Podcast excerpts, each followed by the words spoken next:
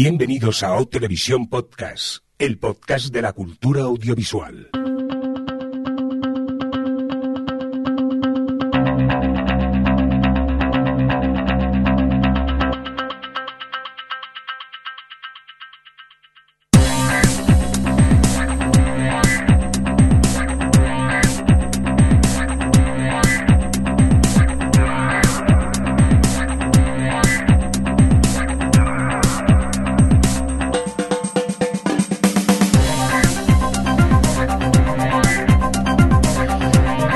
Bienvenidos y bienvenidas a Televisión Podcast, el podcast de la cultura audiovisual. En esta nuestra edición de celebración, la 252, luego lo contamos, dicho en términos más televisivos, la S12E13. Y nada, si me permitís, vamos a presentar al equipo vía Mumble desde Madrid. Tenemos a Adri, feliz 252. Adri, ¿qué tal? Feliz 252, muy bien, gracias. Gracias, gracias. Eh, otro que está por aquí, supongo encantado de celebrar el 252. Eh, Alex, ¿qué tal? ¿Cómo estás? Pues encantado con este número capicúa, oye. Sí. Perfecta celebración. Sí, sí, no es que se nos olvidó celebrar el 250 y ahí lo hacemos. No, no, no, es que queríamos celebrar el 252, ¿a que sí, Javi? Sí, lo esperábamos eh, ansiosamente, desde luego. Totalmente. Y para celebrarlo, ¿qué hemos decidido hacer, Adri? Un especial, ¿no? Pues sí, vamos a hacer un especial de pilotos TOS. y bueno, pues nada, vamos a hablar de, ya que tenemos esta mm, sección con indicativo propio, vamos a hablar de pilotos TOS, pero en plan de todos los tiempos. Así que recordemos que con cariño, pilotos malos, pilotos regulares, pilotos buenos, todo tipo de pilotos TOS. Hoy, pues eso, vamos a hablar de pilotos que nos llaman la atención, que no, que prometían mucho que lo fuera un desastre, que fueron justo lo contrario, pero que tampoco es un top, ¿no? Simplemente hablamos de los que nos apetece comentar un poco, de los que hemos estado recordando durante estos años, ¿no, Javi? Sí, sí, sí. No, no tenéis aquel piloto que os ha marcado toda la vida y dices, ostras, me acuerdo de ese piloto, me cambió absolutamente todo. Yo también voy a decir que soy un señor mayor y he visto muchos pilotos en la lista y pensaba, eh, ¿esto qué contaban? Yo ya ni me acuerdo. Esto no. Menos mal que tenemos a Adri y a Alex, los jóvenes del grupo, que ya tienen mejor memoria y nos contarán de qué van esas cositas y eso. Oye, ¿os parece si empezamos o qué? Venga. Pues habría que empezar con el piloto TOS, ¿no? Por ejemplo. Venga, va, que sí, que veo que me des la razón. Gracias.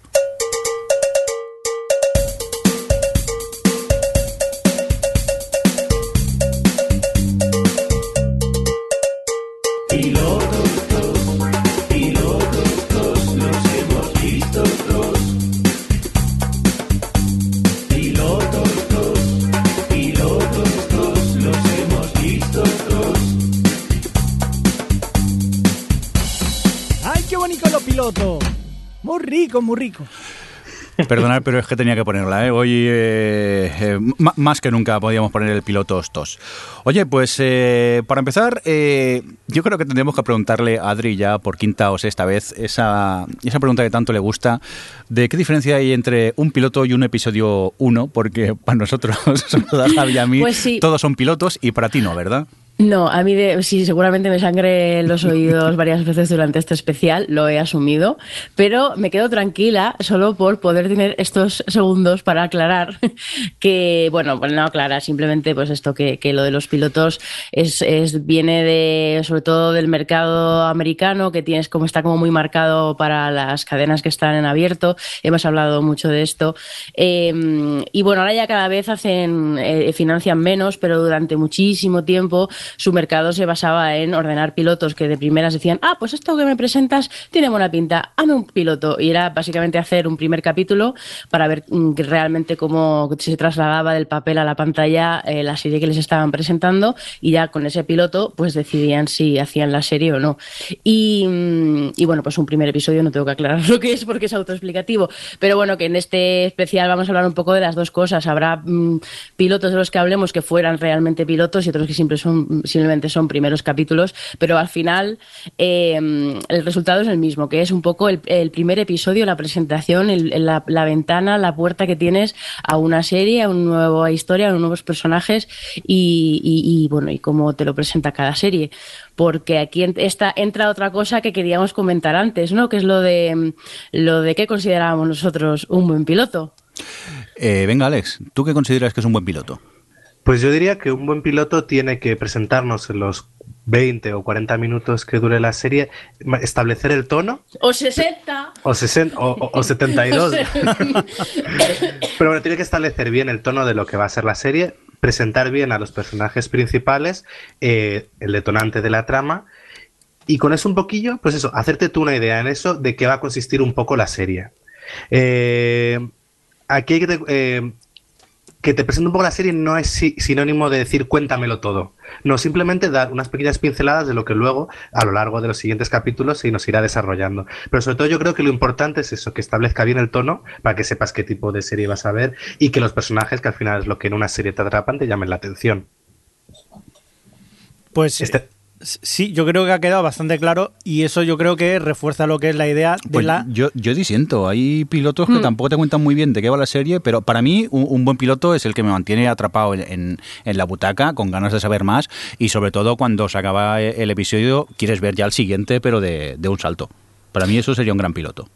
Sí, estoy de acuerdo. Yo creo que también depende mm, del tipo de serie, porque, por ejemplo, un error que siempre vemos mucho es, eh, o bueno, personalmente que considero un error, o me molesta, es que a lo mejor empiezas a ver una serie que va a ser procedimental pero el primer capítulo eh, te ponen una. O sea, el primer capítulo de repente te tiene que presentar a todos los personajes, hay un super mega detonante, pasan un montón de cosas ahí y luego de repente tienes 10 capítulos que son claramente, pues eso, de una serie eh, procedimental, autoconclusiva, lo que sea, que no recogen cosas que han planteado en el piloto eh, hasta, yo que sé, mitad de la serie o incluso el final de la temporada, o, o yo que sé, en fin, de estas series que, que de repente ves el primer capítulo y dices, vale, ok, me has, has dedicado una hora a presentarme todo esto, pero realmente esta serie, mm, ¿qué va a ser el, día a día? Del, el, capítulo a capítulo de verla, que a mí me ha pasado varias veces, de decir, eh, ok, vale, muy bien toda la presentación y todos los personajes y todo esto, pero realmente, ¿qué es lo que me vas a ofrecer de aquí en adelante?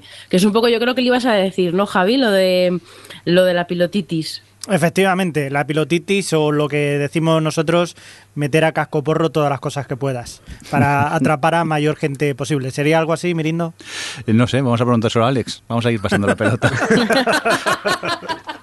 Toma. Pues estoy de acuerdo con todo lo que decís. Así que volvemos a Adri, que retome.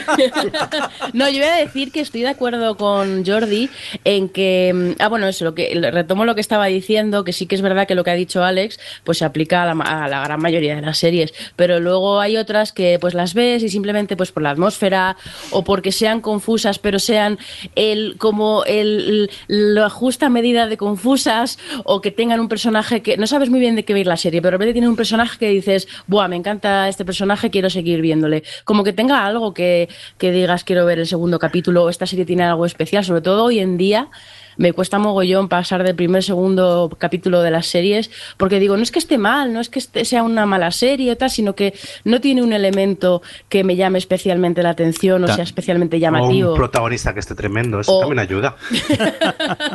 Pero Adri, también yo creo que es que hoy en día tenemos tanta serie donde escoger que quizá no tenemos tanta paciencia como antes, ¿eh?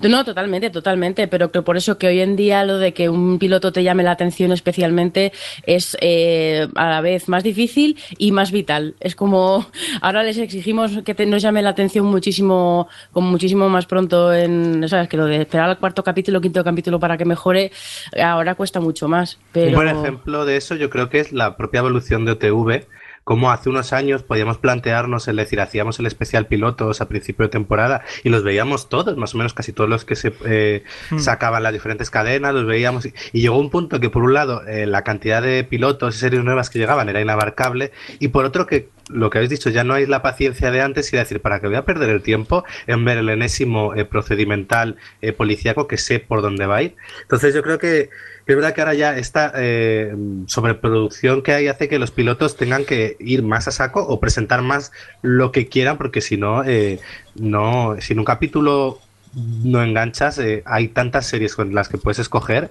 que adiós muy buenas. También hay una cosa que hay que tener en cuenta, aparte de todo esto, es la época en la que salieron estos pilotos. Hay que tenerlo en cuenta porque ahora sí que es verdad que estamos muy sobreexplotados de todas estas series y quizás series que nosotros vemos ahora eh, o en su momento dijimos, ostras, esto es un buen piloto, es una buena serie, quizás ahora no tendrían esa entrada, pero también se podría decir... O a lo mejor no tendríamos nosotros esa paciencia para aguantar lo que aguantamos. También, o se podría decir, es que si no hubiera habido esta serie al principio, ahora no llegaría lo que hay, ¿no? Entonces, ahora también cuando hagamos el, el plantel de todas estas series que hemos estado viendo y de esos pilotos que en su momento nos dijeron, ostras, esta será una buena serie o será mala, hay que verlo dentro de su contexto temporal y, no sé, de muchos, muchas circunstancias. Bueno, el, tema que el, podcast, eh, para no hacer primero, yo que sé, primero los buenos, los malos, no sé qué, lo hemos ido como mezclando un poquito, ¿no, Adri? Sí, hemos ido, para que no seas de repente solo hablar de pilotos buenos, tal, como hemos, hemos preguntado también a nuestros seguidores en Twitter que nos comentaran pilotos buenos de series malas, pilotos malos de series buenas, así que vamos a ir un poco intercalando las cosillas. Y lo que me maravilla que eh, que no todo el mundo coincide con un piloto, ¿eh? que hay gente que adora una serie y gente que la odia a muerte. Es curioso que, que también es lo bonito, ¿no? que cada uno tenga sus, sus gustos, pero, Yo estaba pero, a punto de bloquear algunos. pero tú porque tienes el, el dedo, el clic muy fácil. Yo sí, yo siempre. Oye, para empezar, eh, me gusta esa sección que pone pilotos guays, las más antiguas que tenemos, y vamos así a repasar series de hace ya bastante tiempo, ¿eh? porque tenemos como un eh, antes de 2004 y después de 2004, ¿no, Adri? Sí, sí, tenemos ahí aquí un bloque primero de pilotos buenos antiguos que a mí me flipa que empieza con uno que no me esperaba yo. Bueno, en el fondo tendría que haberlo esperado porque viniendo son comedias, pero El Príncipe de Bel Voy a confesar porque he puesto El Príncipe de Bel que sale el primero porque es de 1990 la, la serie, ¿eh? principalmente no porque sea ni el mejor ni nada. Simplemente eh, yo cuando nos planteamos hacer el, el, especial de este pilotos, con mi memoria dije, uff, yo casi no me acuerdo de cosas. Entonces puse eh, en Google top de los mejores pilotos. Me gustó porque cada página web te da un top completamente distinto, pero sí que es verdad que me refrescó. Y recuerdo la primera vez que metieron El Príncipe Bel en, en, Antena 3, que lo daban los domingos por la tarde, la, originalmente, si mal no recuerdo. A mí me fascinó ese, ese, piloto. O sea, eh, ya la canción te cuenta todo lo que necesitas saber y a partir de aquí él empieza ya llamando a, a la puerta en casa de, del tío Phil y yo me reí muchísimo con ese piloto y a mí fue una serie que mira que normalmente las comedias necesitan un poco más de tiempo de rodaje, también era otra época, era los 90, mm, mi paladar era mucho más de vaca en ese aspecto, pero sí que le tengo muy buen recuerdo a, ese primer episodio y luego todo a la serie. También recuerdo que siempre he sido un gran fan de Príncipe Bel más que nada porque Antena 3 la ponía como continuamente todos los días, casi. Pero bueno, no sé si alguno de vosotros lo recuerda este piloto o ni os acordáis de este. Yo sí, pero hace mucho tiempo. Debo decir que yo no lo he puesto al final, pero hay un, hay un piloto que en su momento, para que es muy mucho más antiguo, que estamos hablando de la serie V, la original al principio, que ese, ese piloto de que de uh, repente aparece. Sí, ese. Claro, estamos hablando de otro tiempo también, extraterrestres que te aparecen allí. A mí me impresionó muchísimo, pero claro, Y más es que nos pilló una edad muy impresionable también, Javi. También es verdad, ese, ese también fue un piloto mítico antiguo. Pero bueno, vamos a por eh, más pilotos que tenemos por aquí. Adri, ¿qué has puesto por aquí?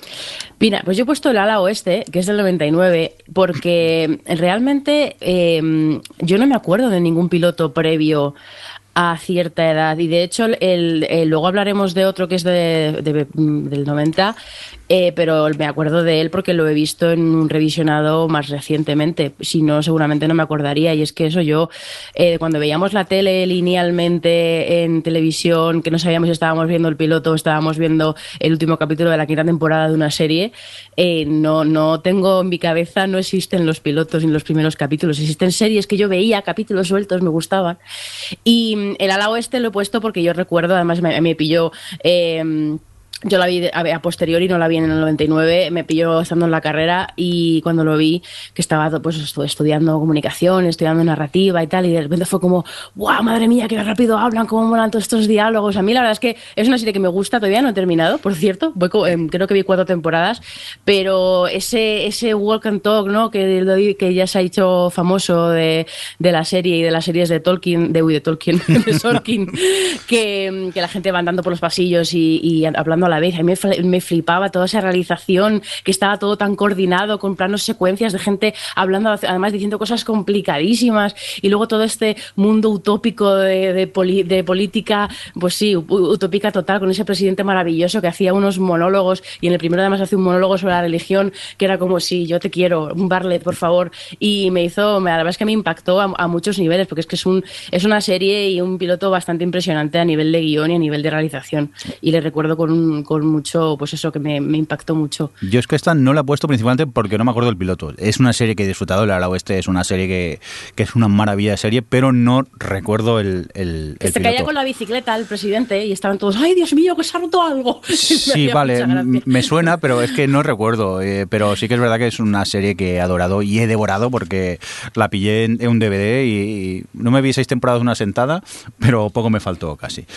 Venga, vamos a continuar con más cositas. Eh, Javi, otra del 90 que has puesto aquí, que yo Sí, tampoco me acuerdo del primer episodio, pero yo que me encantaba esta serie. Yo sí que me acuerdo porque además eh, fue una serie muy vapuleada por, por la 2. En su momento se emitió por la 2. Estamos hablando de... Pero lo- vapuleada, ¿por qué? Porque... porque los Sí, mi- espectadores eh, lo pasábamos muy mal porque no Ah, bueno, sabíamos era, a qué era- hora era una emisión estándar de, de televisión española. Efectivamente, que igual te salía a la No. 1, a las 2, a las 4, no lo sé. Efectivamente, es que se Bueno. metía por lo menos a, a partir de medianoche. Sí, sí, sí. Mm. No sé si os- bueno, estamos hablando de Doctor en Alaska Sí. que se emitía los viernes por la noche, si mal no recuerdo, Sí, en una hora, en una franja horaria que era tarde, vete tú a saber cuándo, y que muchas veces tenías que grabar, pero a veces se te acababa la cinta de cuatro horas y todavía no se había, no había salido por ahí. Me pasó más de una tiempos. vez, ¿eh? Sí. Me pasó más de una vez. Y sí, sí, estamos hablando de, de Cicely, Alaska, este doctor que llega desde Nueva York, Joel Fleischman, Sí. y se encuentra en un mundo donde lo han contratado para ser un doctor y es totalmente distinto, ¿no? Ese, ese, ese cambio entre la gran ciudad y, y el gran campo y, y- y a mí me pareció magnífico, me quedé totalmente estupefacto porque no me esperaba algo así, no había visto nada así y a mí me quedó maravillado, o sea, desde el primer piso- episodio me, me pareció, vamos, algo totalmente novedoso. Sí, a mí la verdad es que esta serie siempre me encantó. Además, eh, para mí es muy especial porque, bueno, esta serie, como ha dicho Javi, la emitían a las tantas de la mañana y a mí mis padres no me dejaban quedarme porque yo era muy pequeña cuando la emitían en la 2. No sé si tendría 14 o 15 años. Y, mm, y me mandaban a la cama y luego a la una de la mañana, cuando fuera, mi padre ponía la tele súper alta para que yo oyera la música de cabecera y me levantara y fuese al salón a ver la- el capítulo y luego ya me volviera a la cama. Así que para mí es como muy especial además. Pero hace poco volví a verla porque la estaba viendo él en DVD y volví a ver el primer capítulo y, es que salvo lo típico que, pasa con todas las cosas noventeras y ochenteras o de donde sea, que, los vestuarios y, los, y, los- y la- y el peinado son, vamos, de otro planeta, pero, pero aguanta la serie súper bien. El primer capítulo es, bueno, pues eh, eh, manual pez fuera del agua, cuando llega este señor y se encuentra con la secretaria, que es que siempre me mondaba con ella o con cualquiera de los personajes tan excéntricos. Es que es un de estos pilotos que ya de primeras sabes perfectamente qué tipo de serie vas a hacer, vas a, vas a ver y. mm, y eso, y te presentaba con muy poquitos detalles a todos los- o sea, a las particularidades de toda la gente así que luego tenía más protagonismo de todo el pueblo, más allá de, de Dr. Fleischman. Pues a mí me encanta esta serie, la verdad. Pues vamos a seguir avanzando con más eh, pilotos TOS de toda la vida, de los más antiguos. Y por aquí tenemos una del 2001 de ABC. Alex, ¿has puesto alias? Sí, aunque mira, curiosamente, eh, un poco en contraposición a lo que habéis comentado, Alias ya no la seguí yo por la tele. Eh, recuerdo que la echó Telecinco la primera temporada, además la echaba, si no me equivoco, a los domingos por la tarde, creo que era la hora de emisión que tenía. Y bueno, pues no tuvo mucho éxito y creo que ahí murió la emisión. Y entonces lo que hicieron con Alias, que la fueron editando los packs en DVD cada temporada, además baratísimos de precio. Porque era una época en la que los packs de series como Expediente X y Star Trek y tal costaban como 90 euros. Y aquí. Los sacaban tirados de precio. Entonces le vi la, primera temporada y dije, bueno, mm, con lo barata que es voy a ver qué tal está. Y entonces, pues nada, puse con ella sin haber visto nada. Y creo que tiene para mí uno de los mejores pilotos que he visto nunca. Porque creo que es una serie que tiene una trama compleja que presentar, porque al final es una serie de espías, con espía y contraespionaje, con un personaje además con una historia familiar com- compleja, y lo, lo plantea todo muy bien, de forma muy clara, muy entretenida, porque además es un piloto que se pasa volando, que dura un poquillo más de, de lo habitual, porque si no recuerdo mal, en su momento lo emitieron sin anuncios porque estaba patrocinado, creo que era por Nokia, porque todos los teléfonos eran de Nokia, y entonces pudieron emitirlo así todo de, de seguido.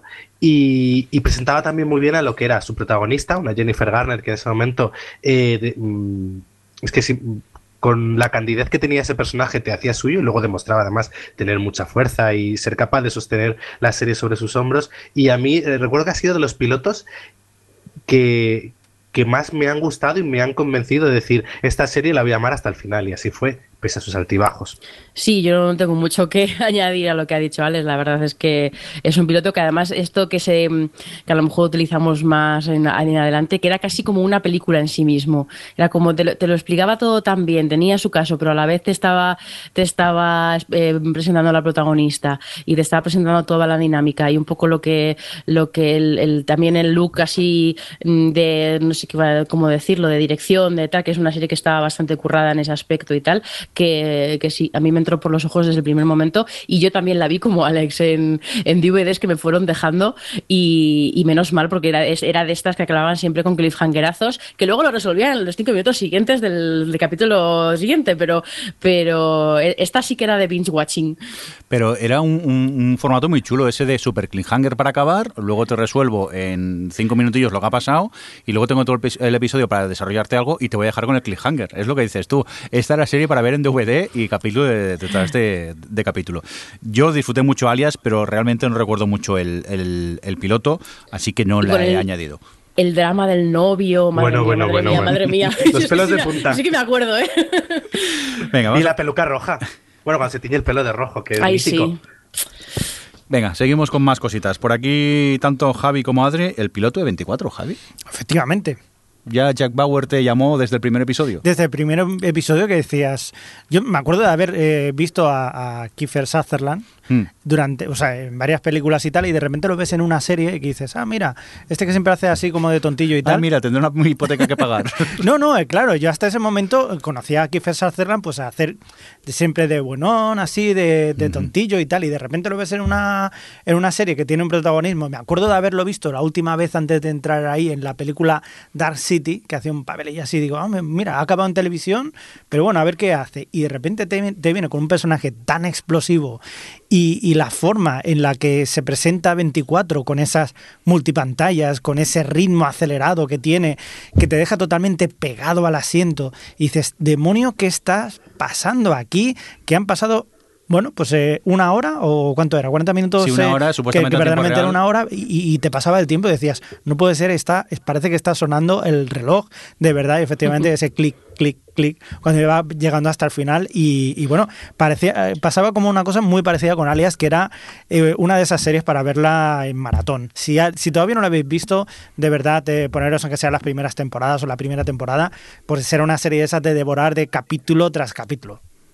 Esta fue otra que eh, Antena 3 empezó emitiendo en prime time, que luego no funcionó y luego la empezó a emitir eh, a horas mucho más tarde y además en bloques de dos y tres capítulos. Porque yo recuerdo que la seguía por la tele. Las... Bueno, yo me enganché en la segunda temporada ya, de hecho, y recuerdo que también seguirla costaba un poco. Yo confesaré que me pasó como a Alex, la, la empecé. Bueno, yo empecé con la primera temporada de la tele, pero, pero viendo cómo empezaron a emitir los capítulos, que además lo típico que empezaban a poner de tres en tres y cosas así, es de las primeras que yo recuerdo que me pasaran en DVD. En DVDR, ya sabéis lo que digo. Brinco. Y. Ay. En VCD, loca. Brinco y verbatim, que era mejor. Em, pero, ¿qué iba a decir? Así que de 24, em, y yo sobre todo me acuerdo, no será como. Tiene que ser curioso verlo ahora, después de que hayamos visto ya tantas cosas, pero eh, yo recuerdo que a mí me dejó completamente locker con el formato. Era como, madre mía, esto a tiempo real, que además están eh, aprovechando los, los anuncios para el. Ya no solo para eh, meterlos dentro del, del contador, sino para, pues esos para narrativamente para momentos de traslados, para momentos que no son eh, eh, interesantes ponerlos en la serie, obviamente, y estaba muy bien estructurada la serie para que coincidiesen los momentos así que, querían saltarse con los anuncios y con ese paso de tiempo. Y, bueno, lo que ha dicho Javi, ¿no? Todo el rimbazo que tenía, las pantallas partidas. A mí, sobre todo por el tema del formato, me dejó, me acuerdo que me dejó eh, bastante sorprendida y era como, madre mía, esto no lo he visto nunca. Y eso, oye, en un piloto. y luego, luego la serie está, a mí me encanta, yo también la recomiendo, pero una cosa que le pasaba mucho a 24 era que sus primeros 13 capítulos eran explosivos y los siguientes 13 eran un poco como en plano ok. le pasaba mucho que las segundas mitades bajaba un pelín. No sé si os acordáis de que os pasara lo mismo. Sobre todo tenía unos siete capítulos, pero luego el tramo final solía remontar. Pero es verdad que tenía en medio unos siete capítulos ahí que era un poco dar vueltas Hmm. hasta que ya enfo- eh, enfocaba en el tramo final. Pero vamos, yo la recomiendo muchísimo. Sí que el piloto mm, lo vi y dije, bueno, pues mira, otra de acción. Pero sí que es verdad que ya le como se acaba el primer episodio y como te deja con ganas de ver el segundo, pues ya te ves el segundo, el tercero y te acabas enganchando porque también era un poco como alias, super cliffhanger de final de episodio que necesitabas ver el siguiente para, para ver cómo continuaba. Yo me acuerdo Es verdad. Que, que hay más serializado que 24 casi. que yo me acuerdo de un día haber estado hasta las 5 de la mañana viendo, acabando una serie por, por culpa de eso. Tú también, ¿verdad? Yo aquí levanto la mano también. Voy a hacer yo otra mañana. confesión. Qué triste. Eh, las- la mitad de la temporada 3, la temporada 4 y la temporada 5 las vi en una semana. Que estaba yo en la carrera, eh, eh, estaba, eran en exámenes de septiembre, yo estaba sola en casa, eh, mis amigos estaban estudiando, yo que, que siempre he sido muy empollona, no tenía ningún examen y fue como, pues me pongo a ver 24, pues me pongo al día, pues a las dos temporadas y media. fue una semana, bueno, creo que ni siquiera llegó una semana, muy interesante. Venga, vamos a continuar con más series. Vamos a cambiar de sección. Nos vamos a ir a por esta Pilotos Malos, serie buena. ¿Y qué habéis puesto aquí, Alex? Buffy. Por, sobre todo porque además Buffy tiene, primer, eh, pilo- tiene piloto y primer episodio. Eh, Buffy hizo un piloto horroroso, además de media hora, creo que simplemente era, que la cadena CW, eh, uy, CW, eh, W, La, eh, la inexistente W ya. Claro. Eh, vio y dijo, no sé muy bien por qué, dijo, aquí hay potencial, pero este piloto es una mierda, así que eh, hay que rehacerlo y además se rehizo con algunos actores cambiados, se le dio una mayor duración y nada, entonces hicieron un piloto doble que también era bastante basura. Realmente, de hecho, Como toda su temporada. la primera, Primera, temporada vamos. de Buffy, eh, hay que reconocer que está encontrando su sitio, que debe estar hecha con Me 10 encantan dólares el capítulo. Está Mira, encontrando su hater. sitio. No soy hater, simplemente nunca he sido capaz de pasar de la primera temporada. Lo entiendo, lo entiendo. Nada más, no, no ten- que debía de, de- de hacerse con 10 euros, yo creo, esa serie. Y, y ya hacia el final encuentra su sitio. Yo recuerdo que, de hecho, el primer el piloto yo lo vi cuando la empecé a ver luego eh, en orden en DVD, porque lo mismo, Canal Plus emitía como quería las temporadas y no había forma un poco de enterarse de la cronología. Y para mí, el primer gran episodio de Buffy realmente es el final de la primera temporada, que ahí es cuando ya empiezas a ver un poquito de lo que luego será la serie. Pero vamos, que Buffy es un ejemplo de un piloto que presentan la cadena, no les gusta, le, le mandan rehacer. Y bueno, y aún así tampoco es que les quede nada maravilloso. Bueno, pero la serie luego al final mejora, ¿no? Que se dice. Oye, eh, por cierto, Adri, hemos preguntado por Twitter, déjame poner esto que me hace ilusión. Hemos preguntado por. Pío, pío, pío, pío. Es que hacía mucho que no sonaba demasiada ilusión. Por Twitter, ¿y qué es lo que hemos preguntado? Pues eso, ya, si ya lo hemos dicho antes, hemos preguntado por todo. Sí. En plan, y, y una de las preguntas ha sido, eh, pues esto, lo que estamos hablando ahora, pilotos malos que, de series que luego eh, han sido buenas, en plan, series que son buenas que sobrevivieran a su primer eh, episodio terrible. Y hemos tenido algunas respuestas, como por ejemplo, eh, Luis VP8 y Pablo Howard estaban de acuerdo en que Doctor Who y su piloto con los maniquíes Bravo, asesinos. bravo, sí. le, a, por ejemplo, a Pablo dice que le hicieron abandonar la serie durante un año. Y lo, ¿Vosotros estáis de acuerdo con Yo esto? no. Sí. no. Sí, sí, sí. sí. Pero yo era tan camp todo que dije, uy, esto hay que verlo. Digo, unos maniquíes asesinos. Pero ¿Cómo no es- voy a seguir viéndolo? A ver, eh, sí, es Doctor Who, era serie barata y, y más si habías visto un poco de la, de la serie original, pues eso era, era hasta gran presupuesto. Pero sí que es verdad que eran súper cutres los maniquís, Alex. Sí, sí, pero que eh, no era de esto decir, uy, qué horror, yo esto no lo veo, sino dije, uy, pero esta tontería. A mí me costó, ¿eh? Me vi el piloto y dije, lo que pasa es que el segundo ya me llamó mucho más la atención y luego... Realmente el segundo es mucho mejor. Es, es cierto, pero el segundo capítulo creo que es el del último día de la Tierra y es mucho mejor episodio. Sí. Eso es cierto. Pues, eh, por ejemplo, do- bueno, dos frikis y un murciano también habían dicho Doctor Who. Y otra cosa en la que han coincidido eh, Pablo y dos frikis y un murciano fue, eh, ha sido Ricky Morty. Que yo la verdad es que no recuerdo, yo recuerdo que, bueno, recuerdo que viví en su primer episodio estando de viaje en Islandia y casi vomito por, por culpa de los, de los vómitos. De los eructos, mm, sí. De los eructos vómitos de Rick estos, que era como, y lo vimos, lo vimos cenando y fue como, uy, yo no puedo ver esta serie. Pero luego, la verdad, la segunda vez que la vi no me pareció es- especialmente malo ni nada como, aparte de ese detalle. ¿Vosotros lo recordáis como un piloto malo, el de, el de Ricky Morty? No lo recuerdo como malo, pero tampoco como bueno. No, sí, lo vi y dije, bueno, es una serie que me llama la atención, tampoco me acaba de convencer, pero seguí viendo episodios y finalmente sí que me convenció, pero no lo recuerdo ni como bueno ni como malo. Bastante normalico. Quizás eh, lo que cuesta igual es el dibujo, la forma de presentarte a los personajes. Hombre, los eructos No sé. también ayudan mucho Sí, a que te eche a para atrás. no, ¿eh? A a mí que también no. me revolvía un poco el estómago. Menos mal que luego se fueron controlando y cada vez sale menos eh, esa manera de hablar de, de Rick tan, tan particular. Por, ayer vi por fin ya que estoy con la tercera temporada, ¡Pickle Rick! qué, qué- qué- qué maravilla de capítulo, en fin. Pero no has llegado al mejor de la temporada. Esta vez ya voy por el quinto, supongo que todavía me queda un poco. Bueno, poco a poco. Oye, vamos a continuar con más secciones. Nos vamos a Pilotos Guays, La cosecha de 2004.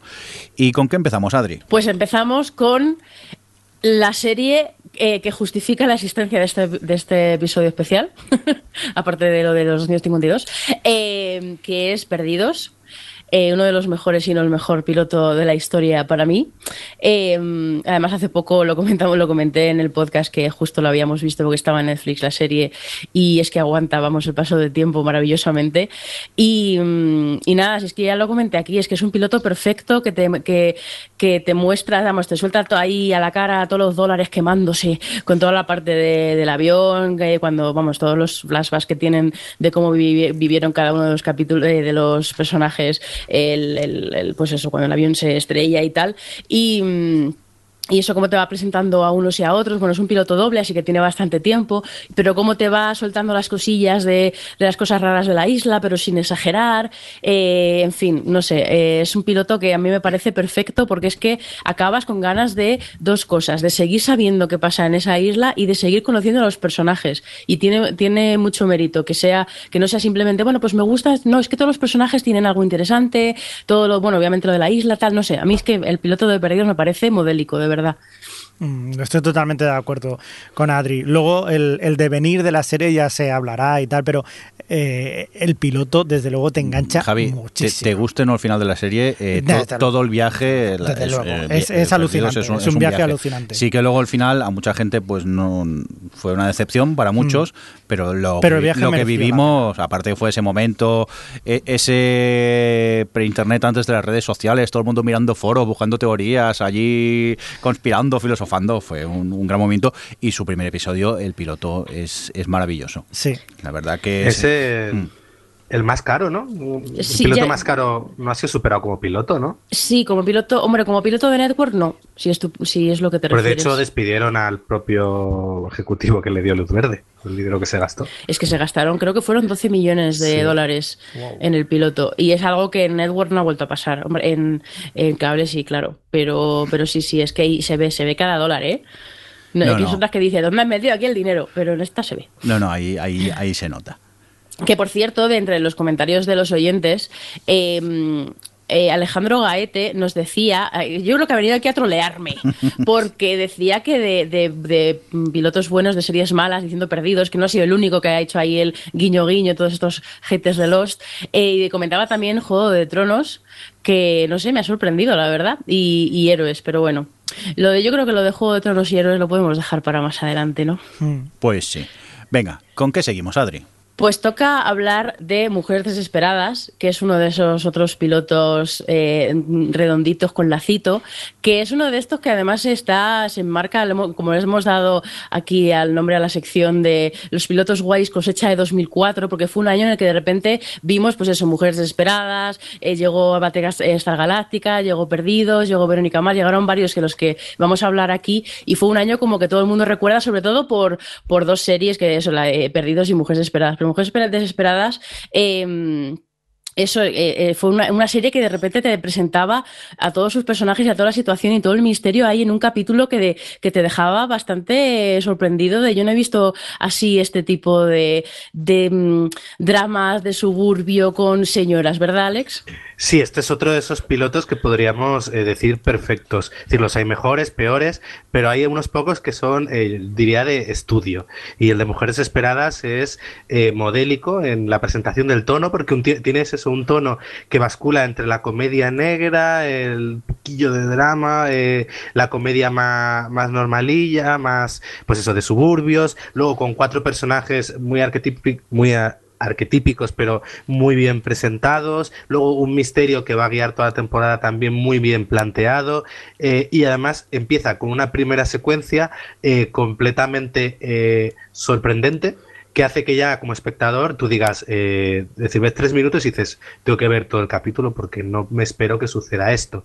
Eh, creo que eh, sí, es un ejemplo de, de- de ese año que, que dio como la segunda edad de oro de la televisión, se dijo, se ha hablado mucho, que vino eso con todas estas series que comentó Adri, y es que el de Mujeres Esperadas eh, era algo brutal. De hecho, eh, leyendo sobre la serie posteriormente y tal, en la cadena a veces sabían que tenían lado perdidos y otros sabían que tenían mujeres desesperadas. Y antes de estrenarse ya sabían que tenían un fenómeno entre manos. De hecho, luego en audiencias eh, durante muchos años fue uno de sus buques insignias.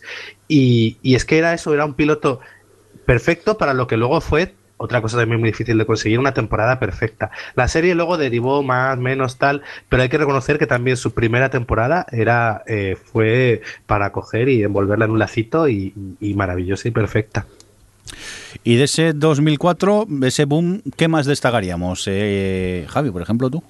Pues mira, Verónica Mars, una serie que, que hay mucho fan por aquí. Yo creo que eh, nos hicimos todos fans de esta serie, pero a diferencia creo que de Adri y de Alex, a mí el piloto no me acabó de convencer mucho, pero sí que es verdad que luego cuando sí, seguías la serie sí que te acababa enganchando muchísimo. Es que es un personaje del que te enamora, Exacto. Verónica Mars. Lo que pasa a mí el piloto es verdad que no lo recuerdo como con tanto buen sabor de boca, aunque luego me fascinó la, la serie.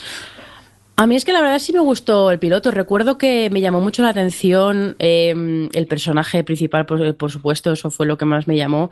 Eh, además que Kristen me lo hacía, me, encantaba la combinación que tenía de chica menudita, así bonita, pero luego con ese carácter y con ese, y además todas estas referencias que había, y luego el ver una serie adolescente que aparentaba ser una serie adolescente cualquiera y de repente tenía todo ese tono de, de, de noir, de cine negro y, y ese como más oscurillo, todos esos flashbacks, además tenía tratamiento visual como muy, no sé, me, me, llamó como la atención de repente encontrarme con una serie juvenil con ese tipo de tono y ese tipo de tratamiento y ese tipo de historia. Y ya desde de primeras dije, mmm, ya no solo por el personaje, sino por, por, la serie en general, esta serie es distinta, es diferente.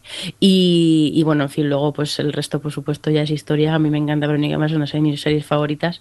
Pero, pero sí, yo recuerdo que sí que me llamó la atención. Yo fue de también serie de maratón porque la pillé con la temporada completa cuando ya empezó un poco el hablarse mucho de ella en las redes y tal, ese, ese 2005 ya. Y, y fue el personaje, fue eh, la interpretación Kristen Bale con un personaje, pues eso, al final era el típico detective de cine negro, pero en, en, en, chica de instituto. Y luego algunas de las cosas que suceden en ese piloto que no me las esperaba, eh, no te esperas algo así tan duro. Y, y nada, yo caí enamorado del de, personaje a día de hoy igual. Pues eh, aquí se queda este piloto de Verónica Mars. Ya os digo, me encantó la serie, pero el piloto tampoco lo, lo recuerdo con tan buena estima. Pero también puede ser cosa de, de, mi memoria y de que han pasado ya bastantes años desde su, su estreno. Otro de ese año, 2004, eh, Battlestar Galáctica, Alex. Pues este era un caso especial porque Battlestar Galáctica realmente se estrenó con una miniserie de tres horas que luego dio lugar a, como tuvo éxito, eh, a una primera temporada. Y esto hace que hay gente que empieza la serie sin saberlo por el primer capítulo de la primera temporada y dice, oye, ¿qué es esto y por qué no me entero de nada?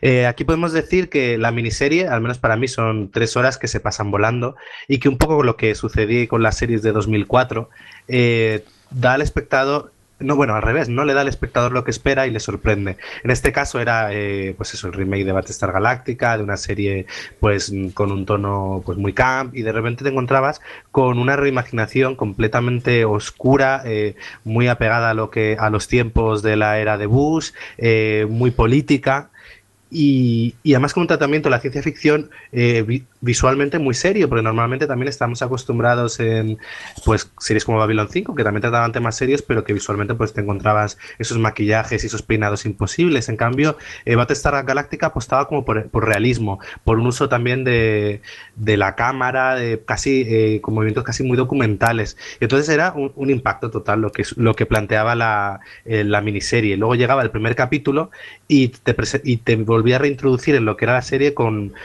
probablemente 40 minutos, los 40 minutos más frenéticos que ha tenido la serie realmente, porque 33, que es como se llama el primer capítulo de la temporada, era un, bueno, una de las cosas más estresantes que he visto en televisión, podríamos decir. ¿A vosotros qué os pareció el comienzo de Galáctica? Pero estresante de bueno, ¿eh? Era un Sí, de bueno. Pero vamos, que era como, por favor, que no pueden dormir, que no pueden descansar, que no pueden hacer nada. Es que, bueno, no sé si bueno, lo, lo contamos, eso, que el de 33 básicamente lo que pasaba, si no recuerdo mal, es que cada 33 minutos les atacaban los tilos, ¿no? Sí. Sí, ellos eh, escapaban y a los 33 minutos volvían a aparecer. Sí, y, y sí, sí, sí, también lo recuerdo con un estrés, igual que el siguiente creo que era el de H2O, ¿no? Que era el, el que también eh, era bastante mm, claustrofóbico ya solo porque eso, porque tenían que tenían que buscar agua, no- o sea, tenían no, no tenían reserva, no me acuerdo exactamente sí, eh, sé que estaba relacionado con que necesitaban el agua, pero pero eso, recuerdo que justo estos dos primeros capítulos de Galáctica es como, madre mía, como esta serie vaya a ser así, menudo ataque de me va a dar. Pero y lo que disfrutamos Galáctica todos, creo yo.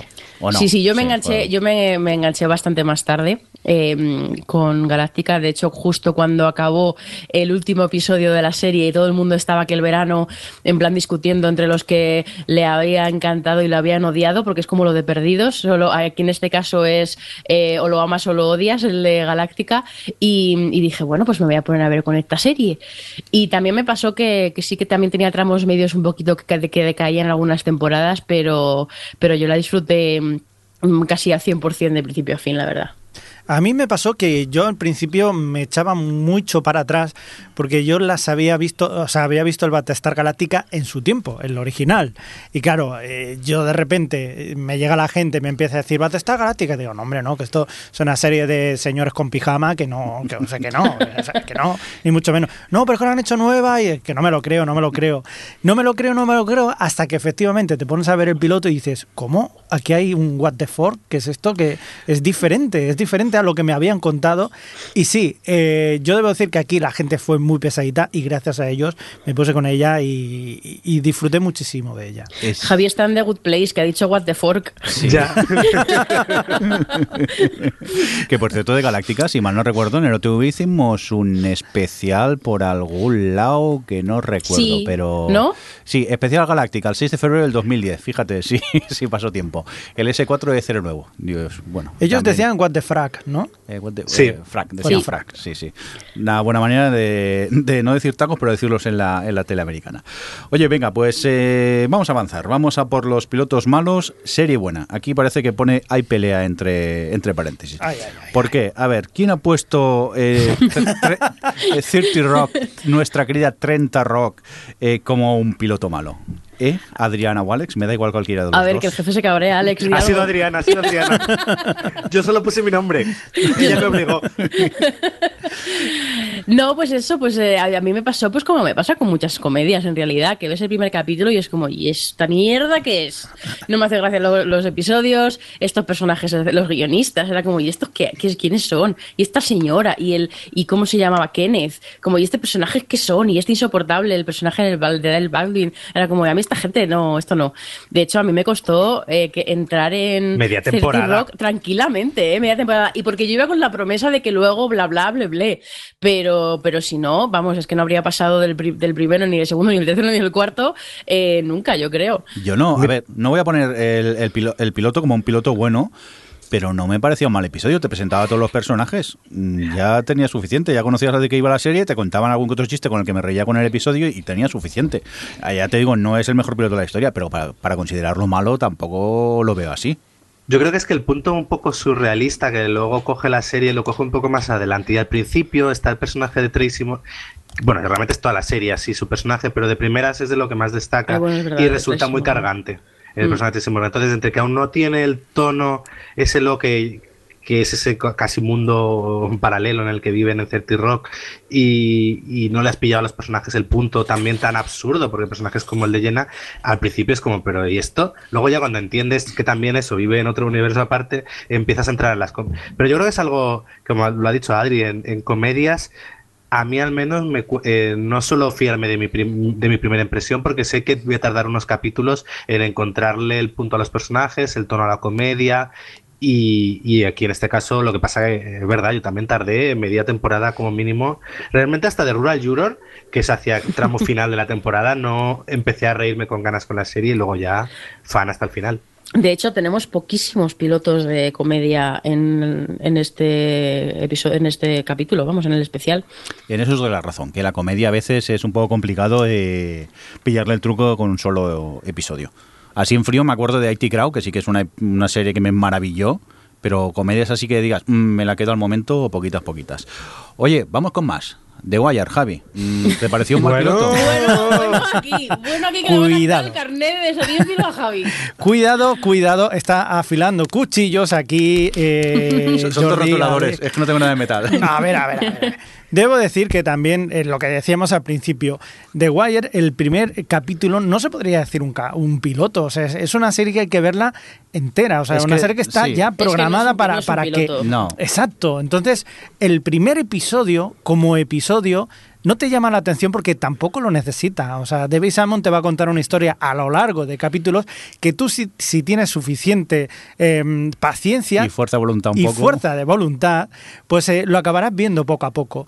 Y sí que es verdad que es- como primer capítulo no, no, no te llama mucho. A mí me costó tres veces. A mí es que me sorprendió porque narrativamente pensaba, "Mm, ¿qué está pasando? Este Claro, señor no me lo está poniendo claro. nada fácil No, para que no, me atrape. no. Pero por otro lado, me atrapaba. Sí, pues a mí no me atrapa. Pero vamos, no es un cohete para aplaudir, levantarte y, no, y, no, bueno, a mí eso de esa ciudad tan oscura, esos barrios, eso, no sé, esta gente tan parecida, yo no sabía cuáles eran los ladrones y cuáles eran que, los- que- que-. Es un poco racista, pero es verdad. ¿eh? Pero qué racista, yo no sé, yo no sé, o sea, verdaderamente eh, estamos hablando de yo no sé si son buenos o si son malos, si cuáles son los que se están infiltrados, si son polis, si pero es un venden drogas. poco parte de lo que es, es The Claro, Wire. Su claro, narrativa claro. es lenta. Es- The Wire no tiene música. La música que tiene es, es de un coche que pasa por la calle y suena música. Sí. Ah, ah, Miento, hay un par de escenas donde hay una música, que hay una especie de montaje en paralelo, pero el 99% de las de la serie no tiene ni música siquiera. Claro. Y claro, no estamos acostumbrados a este tipo de narrativa. E- efectivamente. Al menos en ese momento. Efectivamente. Entonces, eso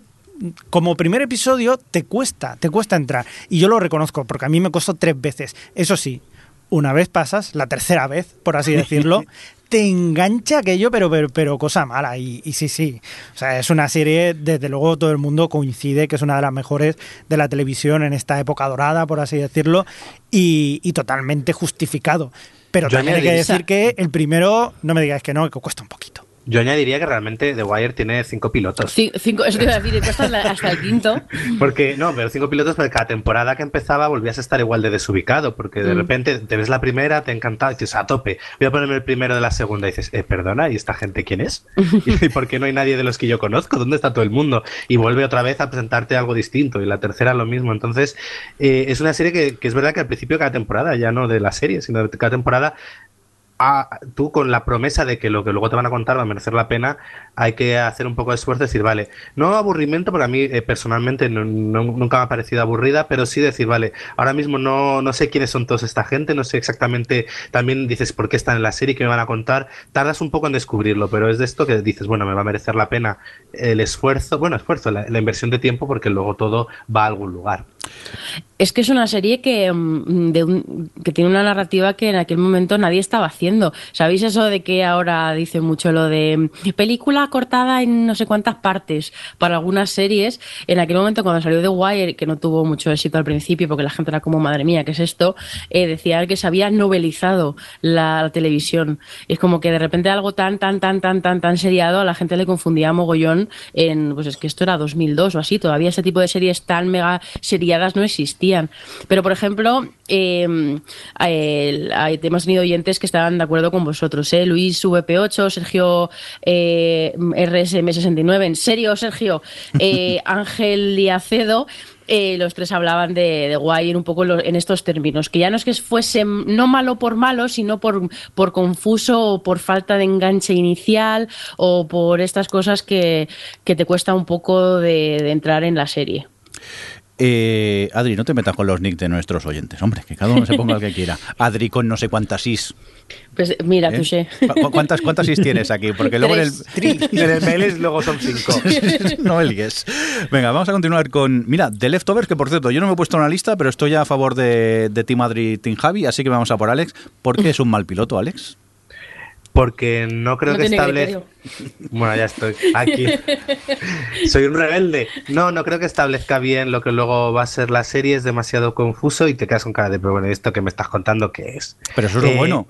Pero No, a mí para lo y de bueno- hecho ellos reconocen que les costó les costó varios capítulos encontrarle el punto, la dirección eh, y de hecho eh, creo que el- es que no me acuerdo el nombre del director, pero el director del piloto luego realmente ellos atribuyen gran parte de, de la identidad de la serie a una directora que dirigió más adelante varios capítulos. Yo creo que a mí el primer capítulo lo seguí viendo porque Aquí se beneficiaba de que parecía que iba a ser una serie de high concept, de estas de hay un concepto rompedor y luego realmente la serie va de otra cosa en este caso y bueno, y eso hacía que aguantases y un poco en la intriga de esa gente de blanco que fuma, qué hace y por qué está ahí. Pero no creo como piloto, eh, no lo consideraría eh, un piloto correcto y ya está, no... No me volvió loco, no, no dije esto, esta serie no me la pierdo, no, para nada. Dije, eh, ¿esto qué es? Eh, Pero ahí estamos, perdón que me cuele, ¿eh? en lo que de- decía yo antes. Es un piloto que no entendía nada de lo que pasaba, pero me tenía tan fascinado que me tenía pues al filo de la butaca viendo el episodio y cuando se acaba digo, necesito ver más episodios. Y para mí eso sí que creo que es un buen piloto. A ver, yo estoy, a ver, puedo estar de acuerdo con Alex en lo que dice, más pensando en la primera temporada en general, porque sí que les costó coger el punto, sobre todo al tema de, de esto, de los mm, Guilty Remnants, pero... pero toda la parte de yo los primeros capítulos toda la parte de los otros los otros eh, mm, personajes que se iban centrando eh, cada capítulo en uno te iban contando un poquillo lo que les había pasado pero sobre todo esto que están hablando del piloto del, prim- del primer capítulo eh, a mí ese esos momentos de, de vivir con los personajes cuando desaparecían la gente y, cuan- y, y cómo te transmitía la serie ese drama porque Pero no lo veías. Sí, es que yo creo Sí, que me me acuerdo Solo ves lo de la mujer en el coche con el bebé. Luego ya hace el salto de cuatro años y ya están con la preparación de la, de la festividad. Es que, claro, yo creo que aquí recordamos más el conjunto, pero el piloto en sí, realmente veías ese primeros cinco minutos lo de la mujer y luego ya saltaba cuatro años y veías al poli. No sé, yo recuerdo que a mí el primer capítulo sí que me dejó con, con curiosidad de ver, sobre todo, a lo mejor eh, entra en juego que, que me llamase, sea, que supiese que la serie iba a ir de, de gente que ha perdido a otra gente de forma espontánea y me llamaba la atención ya el simple hecho de ver cómo iban a explorar eso, pero de, prim- eh, de primeras con el capítulo y con lo que con el punto de partida y lo que prometían y con ese con esa em, cabecera y con ese tal, a mí me entró por los ojos. Luego sí que quizá fue cuando empecé a pensar que no acababan de coger el ritmo, pero con el primero yo dije, wow, a mí esta serie me llama muchísimo la atención. O sea, como que no recuerdo que me dejase confusa en el mal sentido ni que mm, no tuviese, no sé, no lo sé. A mí A me lo, mejor, a lo mejor tienes razón, Alex, y ya se me mezcla un poco todo lo de después, pero, pero no sé. A mí me sorprendió mucho eh, que ya desde el principio, eh, eh, lo, que dice Alex, ¿no? O sea, lo que, lo- el acontecimiento que es lo que representa, que lo que te llamaría la atención, el hype, que es este, el, el high concept, ¿no? Que de repente desaparece, ¿cuánto es el tanto por ciento de la Un población? 2%, Un si 2% mal no de la población. Y, y- y te cuentan eso, y en vez de contarte lo que ha pasado, no. Te cuentan lo que después, la gente que se ha quedado y tal, esa, esa sensación de que ves todo esto que ha pasado, no te lo voy a contar. Y a mí eso me, me llamó la atención. Claro, es que así te deja claro de que, oye, que esto no es el high concept que te hemos contado aquí, que no es los que se han quedado, que es lo que ocurre con los que se han quedado. Claro, y ese punto de vista, yo creo que en un high concept no lo había visto yo nunca y me llamó mucho la atención eso. Por cierto, hablando de high concepts de estos, vámonos a la sección eh, pilotos bien, series caca. eh, y yo creo que las vamos a nombrar directamente, no vamos a hablar no de ellas, ¿no, Adri? Esos, ese, el arrebufo del problema de a partir del 2004 que todo el boom de las series empezó a salir high concepts, conceptos así de series, cómo mola, hasta que realmente veías el piloto y decías, ¿qué basura es este? ¿Qué series meteríamos aquí, Adri? No, realmente No, no. no, el piloto molaba. El piloto molaba siempre. O sea, todo- porque todos tenían la cosa esta de, pues eso, todos eran las herederas de Perdidos, ¿no? Querían eh, conseguir el nuevo Super Mega High Concept. Y todos los primeros capítulos era como, wow, tenías aquí, pues bueno, les- ya hemos dicho que los vamos a mencionar, pues Flash Forward, The Event, eh, Falling Skies, Revolution, Alcatraz, yo qué sé, incluso ya algunos que nos han mencionado los oyentes. The Eh, Nine. The Nine, sí. Esa ni me acuerdo yo ya. Era la de un robo en un banco En un y era como nueve, las nueve personas que habían pasado por el robo de, haber sido rehenes y tal. Y entonces empezaba muy potente, pero luego te empezaba a contar la historia de cada uno y te da Pero no la, completamente igual. no la Sí. cancelaron muy pronto también. Pues como ¿no? todas. Como Sí. todas, claro. Si es que todas estas, ninguna ha sobrevivido. Creo que sí, Falling Skies llegó a sobrevivir un poquito más. Sí. Pero ninguna ha sobrevivido mucho, pero por eso, porque es que yo me acuerdo de Flash Forward, que vi el primer capítulo y dije, wow, me encanta este concepto. Que bueno, para que no se acuerde, era que básicamente la gente tenía un, un flash de cómo, del momento que iba a morir. Y había gente que sus flashes estaban en negro, porque claro, obviamente ya estaban muertos para ese momento del flash y cosas así. Y de repente empieza un capítulo después otro, después detrás otro, detrás otro, y es como, ¿esta puta mierda qué es? O sea, porque es que todos sus, eh, sus personajes estaban vacíos. Y, pero bueno, en fin, todas estas. eh, ¿Y sí. Event qué era? ¿Cuál era? ¿Cómo empezaba? Ya ni me acuerdo, la verdad. Es igual, no, ni, ni nos metamos aquí, no nos alarguemos porque no, ni Fíjate, merece que- la pena. pero algo siempre se te queda de, de esos pilotos, aunque luego la serie no haya ido mucho más allá, siempre hay algo que te llama la atención. Por ejemplo, a mí me pasaba con Flash Forward que me quedé con la, con la historia de uno de ellos que le pillaba el Flash Forward en el lavabo. Y entonces me pareció eso maravilloso, o sea, muy escatológico, pero, pero digo, ostras, en otro momento no lo sé, pero a mí eso se me quedó muy grabado. Esta es la sección que más han participado los oyentes, ¿no? Por Twitter, Adri. Claro, porque hemos pre- preguntamos lo de, pues sí, esto, de, de pilotos que estuvieran bien, de series que luego resultasen ser un- una mierda, un fracaso, un como lo queramos ver. Y. Claro, todo el mundo se acuerda de estas porque son yo creo que las que más se impactan. Y yo qué sé, es que tenemos, es que pff, millones, Ferran BD, Osvaldo Jiménez, Focus 74, Vinícola, es que, lo puede- es que tengo como 12 eh, listas de, de gente que nos ha dicho, pues eso, Terranova, Alcatraz, Flash Forward, todas las que estamos mencionando. Oye, una, una, una pregunta, sí, eh, sin malicia ninguna de estas. Eh, ¿Cuántas de estas tiene por ahí en medio JJ Abrams? Qué Eh, liante, qué liante. y Alcatraz a mí es una serie que me encantó. Solo Alcatraz, nada Yo reconozco que era muy fan de, de Alcatraz, así que iba al contrario de todo el mundo. Pero A mí también me gustaba. Me gustaba y, y acabó, pero totalmente cancelada saco. Sí. Te dejan a medias con Fatal. un cliffhanger del 15, acabó muy, muy Fatal. mal. Mira, una que no hemos dicho, que, que menciona Roberto Keltos, ¿quién será este? Eh, que es V, la de 2009, aquella que Ah. en el piloto estaban en Valencia ahí a Pero tope. hombre, ahí lo de piloto bien, lo No. cogería yo como Sí, no, yo, a mí yo no lo recuerdo que fuera bueno, No. pero digo, a lo mejor es que no. Los 4400. A mí me no el recuerdo piloto. que. No, y la te- primera temporada no la recuerdo mal.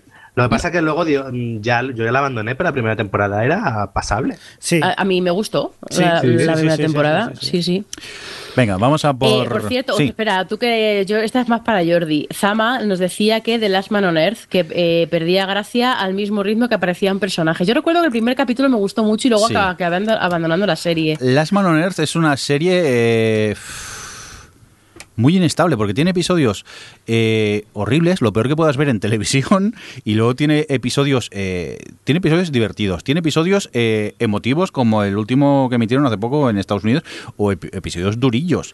Pero sí que es verdad que es una serie muy de altibajos, Mm, y sí que el piloto prometía mucho, y a medida que van apareciendo personajes, la serie se va desinflando. Aunque ya te digo, yo la sigo viendo, porque ya sabéis que no tengo criterio y comedias veo cualquier cosa casi, pero sí que es verdad que de tanto en tanto repuntan, tienen un episodio maravilloso, luego se van manteniendo en una espiral bastantes normalillos y luego episodios que no hay quien, quien vea de lo malos que, que son.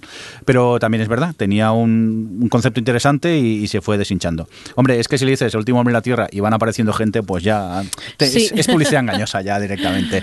Oye, venga, vamos a continuar. Hombre, la sección pilotos guays que tenemos por aquí. Pues eh, venga, Adri, contigo empezamos. 2008, AMC. Pues AMC's Breaking Bad, que ya lo tenemos todo grabado el previously este. Pues sí, eh, Breaking Bad, que, que bueno, pues eh, es un- para mí, eh, tuvimos un oyente, PJ Cleaner, que dijo que le había parecido muy mal piloto y que lo tuvo que empezar hasta cinco veces para acabarlo. Me No- sorprende, no- no es la uni- sinceramente. pues yo no es la, la primera persona que oigo decir esto. Hay mucha gente Eso que es Breaking verdad. Bad, el primer episodio, no podían con él. Cuidado, cuidado. Jolín, yo es que flipo. Cuidado porque también hay que verlo como si depende de cómo te lo hayan vendido. Porque si tú vas a ver una serie en la que ya sabes todo lo que pasa Claro. después, más o menos Yo- en la repercusión y tal, ves el primero y dices, esto no es lo que me han querido Claro, vender. yo es que no sabía lo que iba a ver. Joder, pues yo, Vi Breaking Bad y ves a ese señor en calzoncillos conduciendo como un loco por el desierto y digo, ¿esto, esto qué es? Me tiene fascinado. Sí, no, no, con- con- bueno, aparte también salió el padre Malcolm. padre de Malcolm, claro. Sí, exacto. Con eso en mente cuando la, cuando la emitieron en su momento. Pero, Yo vi Breaking Bad cuando ya llevaba tres temporadas. Eh, yo me vi las tres temporadas primeras a mi ritmo y no sé, yo recuerdo la primera temporada me encantó, el primer capítulo me, me, me gustó muchísimo. A mí también, Porque ¿eh? Me parece que tiene un ritmazo, que te presenta muy bien la situación, al personaje, eh, que, que te- todos esos, eh, lo- vamos, lo cinematográfica que es, todos los escenarios, todos esos colores, vamos, toda la paleta de colores en general, eh, no sé, a mí mm, me sorprende de verdad que, porque luego puedes decir que los primeros, esos siete capítulos de la primera temporada, que le pilló si no recuerdo mal con la huelga, eh, es, pueden ser lentos para alguna gente o lo que sea, lo puedo entender. A mí me encantó, pero sí que es verdad que bueno, el ritmo de Breaking Bad siempre fue lento. Pero el primer capítulo me parece que tiene ritmazo. Pues yo ya te digo que no es la primera vez que oigo decir eso, que hay gente que con el piloto de, de Breaking Bad no, no podía. Yo mm, diciendo, ¿eh? a mí me parece un piloto maravilloso, me hipnotizó, me, me hipnotiza desde el segundo uno casi esa serie. Porque aparte de esos colores, esa viveza del, del desierto, que luego fue una marca de la casa también, el, el color que tenía la serie, la viveza de, de Albuquerque, ¿era eso? Sí, ¿no? Sí. Y a mí es un piloto que me encanta. Claro, el, el problema es ese, que si a ti te han contado que es un tío que no sé qué, que maneja, no sé qué, claro, si y te encuentras mucho. a un profesor de instituto que de repente En le llega... calzoncillos, conduciendo. no, pero antes de eso, antes Ya, de eso, ya, de- de- sí. empieza la serie, es un tío de profesor de instituto que más o menos está en casa que no sé qué, le detectan cáncer, y dice, pero ¿qué me estás contando? O sea, Mm. esto es lo más bajona, lo más dramón que hay en la vida. Y lo que pasa es que le tienes que dar, como siempre, pues un, un poquito de tiempo y tal, y luego ya, claro, explota muchísimo. Como A mí, no. desde luego, me encantó desde el principio. Que hay, pero que hay cada mucha uno. serie que ver, que no tenemos paciencia No, ya, no, Javi. es verdad, es verdad. Venga, Adri, más cositas. Esta me sorprende de Black Donnellys, que yo creo que es que ni he visto el piloto siquiera. Yo he visto la serie, pero no me acuerdo del piloto. Es que, bueno, yo es que el piloto siempre lo recuerdo, nunca se me olvidará como piloto de estos modélico, porque es una serie que no, que no conoce mucha gente, que se, se canceló porque no la veía nadie, que, que se canceló a los siete capítulos, luego por suerte la sacaron en DVD con todos los que tenían eh, rodados y tiene 13 y está acabada y, y es que es de, bueno, el, el creador y, y guionista y tal es Paul Haggis, eh, que es el, el trabajo, vamos, el guionista de Million Dollar Baby, y de, bueno, que en fin, que era un tipo que me gustaba, yo lo vi, y es que el primer capítulo, esta es una serie de, pues bueno, Nueva York, Hell's Kitchen y mafiosos irlandeses y gente peleándose, y son cuatro hermanos, que son los Black Donnellys estos, y cada uno pues es muy diferente, y todo el, el capítulo está contado como en flashback de lo que pasó, con un narrador que te lo, que te lo cuentan con, vo- con voz en off, todo el tiempo yendo saltando de un lado a otro de la historia para ponerte en situación, pero además, o sea, ya no, es, frag- es toda la narración, pero tiene muchísimo ritmo, te presenta a los cuatro hermanos. Eh, bueno, aparte se, se notó que era un piloto en el que se gastaron dinero porque estaba rodado en Nueva York y cuando las cosas están rodadas en Nueva York se nota. Eh, y eso de repente te ponía en situación con todos los hermanos, con todo el problema que habían tenido con una- la mafia de los, de los eh, italoamericanos y tal, y, con muchísimo ritmo, con, con toques de humor súper graciosos. O sea, como que es un piloto que lo ves y dices película. O sea, película aquí con lacito. Luego ya la serie, pues a mí me gustó, la verdad. Lo que pasa es que se nota que tuvieron que cerrarla ahí como, como pudieron. Está bastante precipitado todo para, para por lo menos darle un final. Pero, pero no sé, el piloto a mí es que me encantó. La verdad, me recuerdo que dije, wow, esto sí que es una buena presentación de serie. Pues tomamos nota de este, de Black Donnellys, que como puedes comprobar, aquí el resto creo que no. No, hemos no, si es que no la conoce nadie. está- Yo, yo, yo la tengo en DVD, es de las pocas que tengo en DVD. ¿te lo Yo puedes también. ¿Lo tienes en DVD? Sí, sí, he visto la temporada. Claro, son 13 Ah, vale. episodios. Pues ya me lo prestarás entonces. Pues ahora me ha llamado la atención con lo que ha contado Adri. Venga, eh, Alex, The Shield. Pues este es otro de esos pilotos que dices eh, que estoy viendo, no, no sabía que la tele se hacían cosas así. Eh, de Seal, es, pues que además era el 2002, claro, y yo, yo la vi un poco más adelante. Es una serie policíaca, lo que pasa es que la forma en la que está rodada es casi documental, recuerda un poco a este serie documental que tiene Estados Unidos, se llama Cops, que es casi parece que van con la cámara detrás de los policías y te sigue un poco eso a- a un... a un- a cuatro policías eh, corruptos. Y lo que pasa es que el capítulo más allá de la brutal la lo descarnado que es, lo brutal que es, la violencia que te muestra y, y la falta de moralidad de, los protagonistas, sobre todo de su protagonista, Big McKay, eh, es que luego además eh, acaba de una forma que no te no, que, que para nada esperas.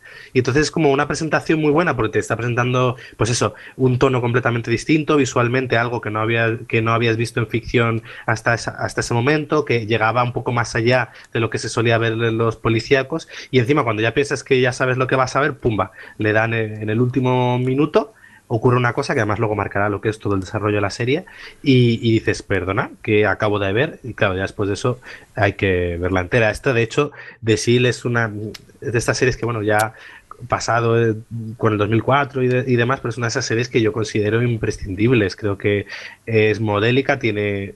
Creo que Breaking Bad bebía mucho del ritmo de The Shield, de hecho, me, me recordaba muchísimas cosas de Breaking Bad a The Shield, eh, a su forma de coger un protagonista y llevarlo cada vez por una línea, una línea más fina en la que cada vez parece que va a caer al precipicio, pero nunca llega a caer del todo.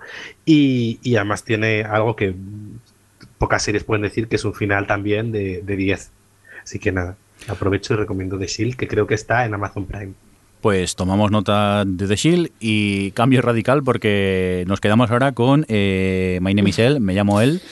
Comedia que Javi nos gustó a todos, ¿no? Por lo visto. Sí. Ese piloto. Yo creo que el piloto te lo cuenta todo también realmente de qué va a ir la serie y te presenta Claro, a mí también es los lo único personajes. que se me ha ocurrido de Sí. comedia. Sí. Que realmente. Bueno, aparte que luego la serie es que mola mucho. Eh, claro. Bueno, a mí la serie me encantó. Yo era muy fan de, de- Me llamo él. se presenta los personajes muy bien, presenta la situación, lo que va a ser toda la serie. Es decir, tú ya sabes lo que va a pasar en cada capítulo por esa lista que tiene que hacer él.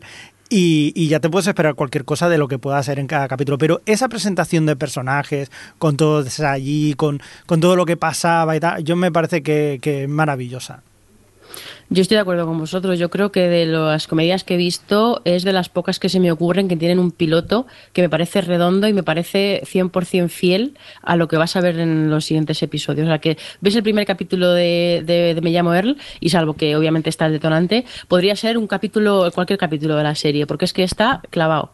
Y, y como presentación es estupenda, pero como capítulo en sí de lo que puede ser en el futuro un capítulo 30 de Me llamo Earl, eh, funciona perfectamente igual. Y a mí yo también soy muy de soy muy fan. Lo que pasa es que luego tuvo ahí un bajonazo, no sé si fue en la cuarta o cuando, bueno, es que no quiero decir cuándo fue porque hay una cosa que pasa muy clara, a lo mejor la gente sabe a lo que me refiero, pero creo fue- que fue en la cuarta que para mí pegó un poquito de bajón, pero las tres primeras me parecen, vamos, de las mejores comedias que yo he visto. Pues tomamos nota de este Me llamo él, seguimos avanzando en esta parte de pilotos guays y Breaking Bad, Javi. Eh, eh, Breaking Bad, perdón. Pri- pri- Prison Break. Prison Prison Breaking Bad. Prison Break. ¿Qué pasa con Prison Break? No me digáis que no, Prison Break. De repente, Prison Break. Break. Prison Break. Sí, sí, a ver, la verdad. es Lo digo sí. yo mal. A ver, sí que es verdad que su primera temporada tenía esos cliffhangers, esos finales de capítulo, necesitabas ver más.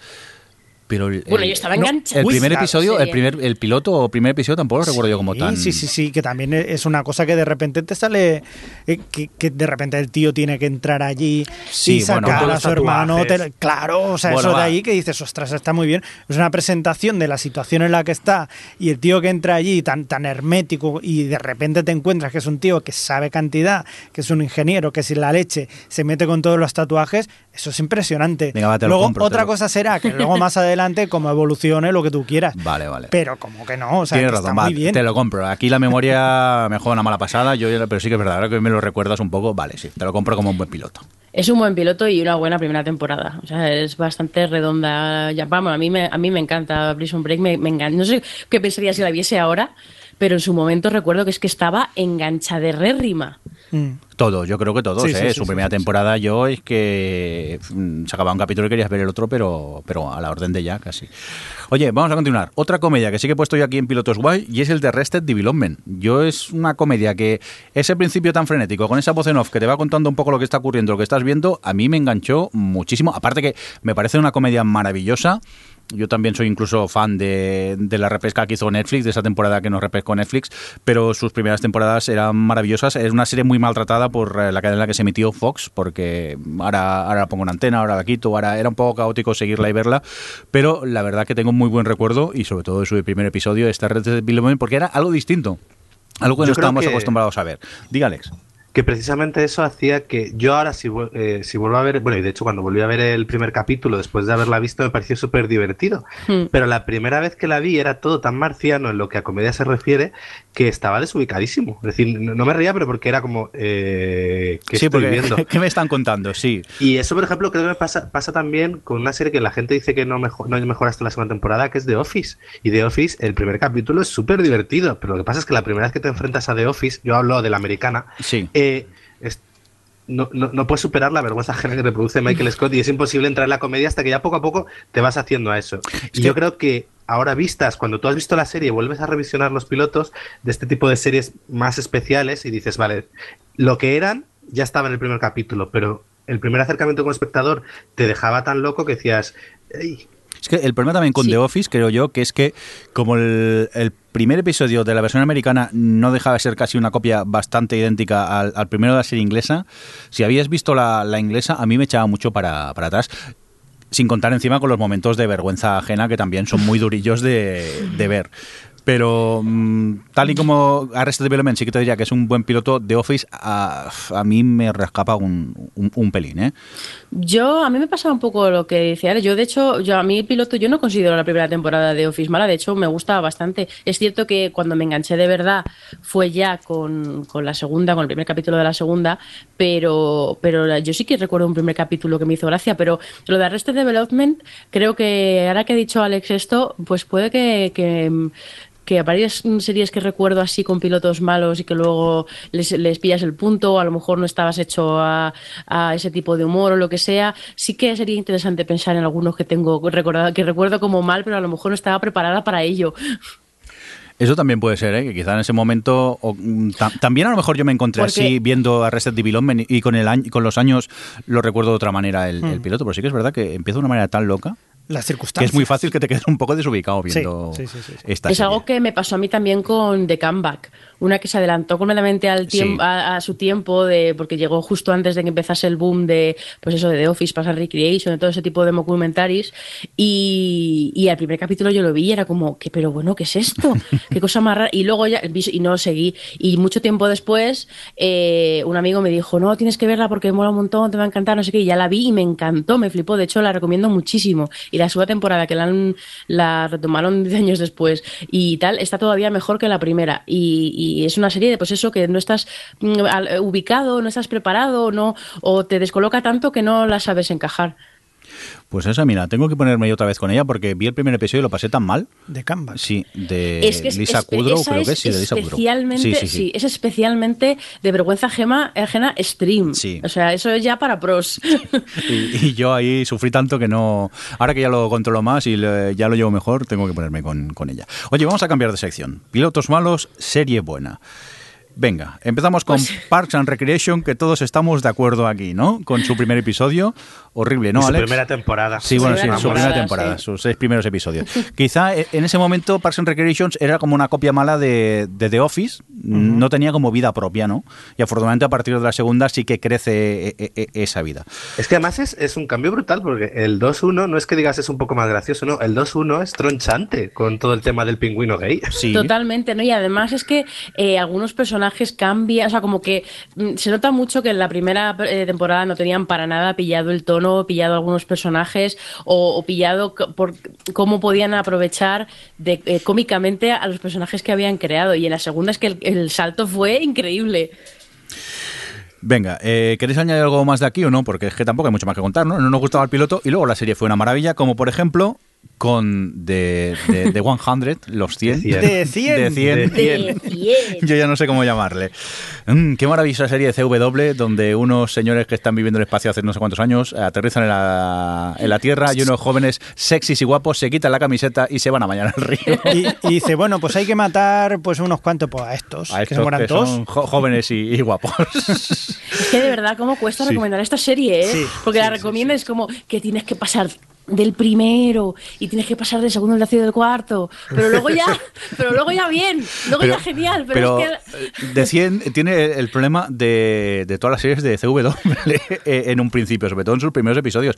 Afortunadamente, la, la serie eh, coge su ritmo y cambia completamente a lo que realmente nos presentan en ese primer episodio, que es, es pero realmente horrible, ¿no?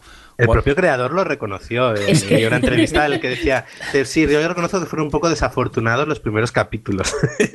y que de hecho él reconoce que también gran parte de que luego la serie, bueno, se ha ido renovando tal, pero no es de audiencias eh, para CW tampoco es para tirar cohetes y ellos reconocen que gran parte de la culpa la tuvieron que la presentación no fue muy acertada.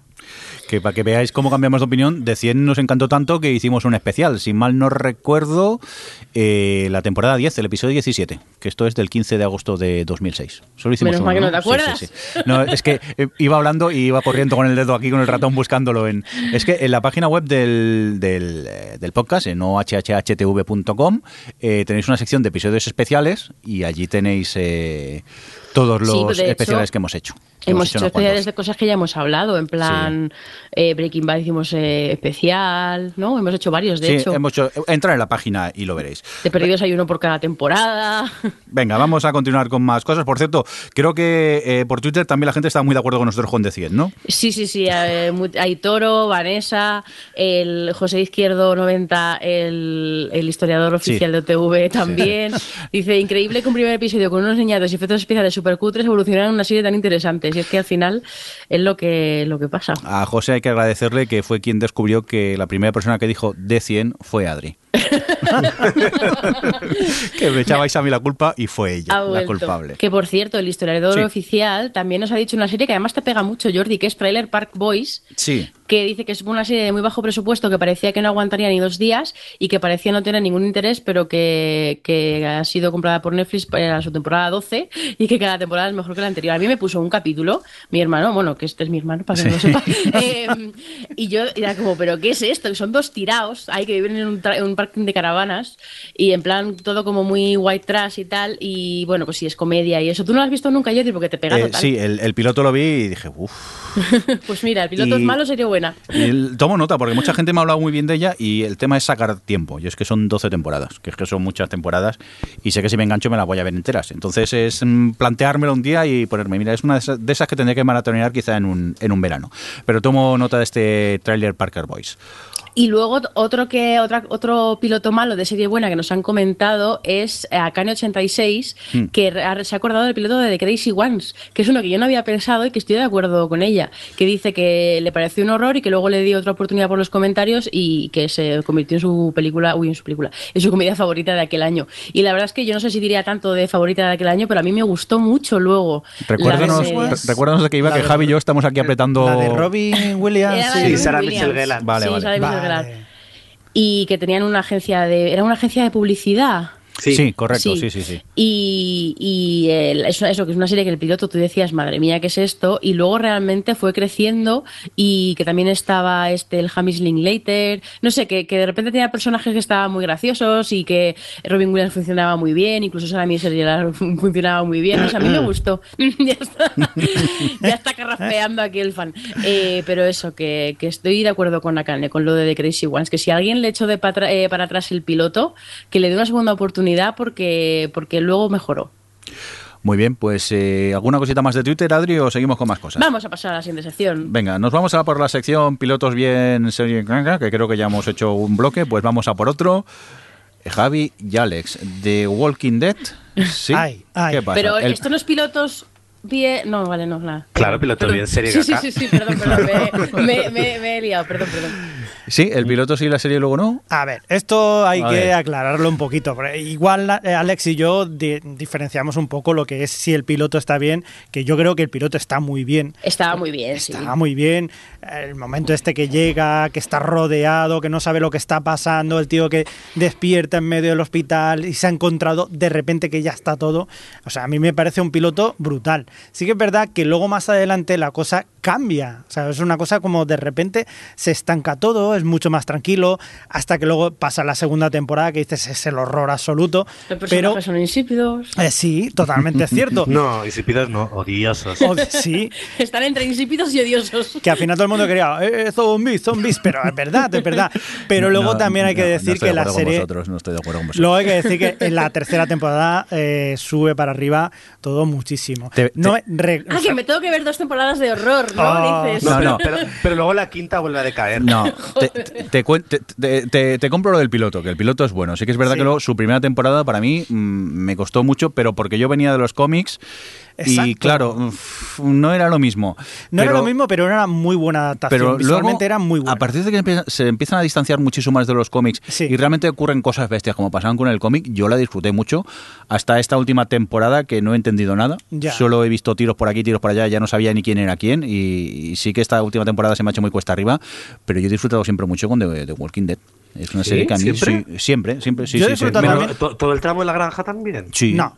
A mí sí. Sí, tú sí, yo no. Yo Porque, lo pasé pésimo. la- granja para- era- La granja para mí en el cómic era un momento que me encantaba y en la serie pues también me gustó. Fueron, fueron como 1500 capítulos. Bueno, a ver, que lo entiendo, ¿eh? que The Walking Dead es una serie que, que tiene sus altibajos y la gente, mm, cada uno tiene sus, sus, sus capítulos preferidos, pero yo es una serie que la mantendría bastante arriba en mi top, lo que pasa que ya os digo, esta última temporada, mm, no. Lo que pasa es que si tú pasas, si, si aguantas la temporada segunda entera, ya estás inmunizado. Entonces luego ya a partir de ahí ya la tercera te parece guay. O sea, ya todo para adelante hasta esta última, que es cierto que ya ha sido, que dices, yo no sé lo que estoy viendo.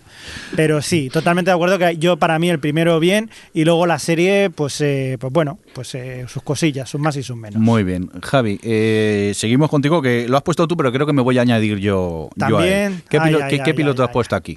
¿No Pues- pones el indicativo? Bueno, pues sí, estaba pensando que Javi lo haría más sutilmente, pero como Adri lo Ah. pide, vamos a por...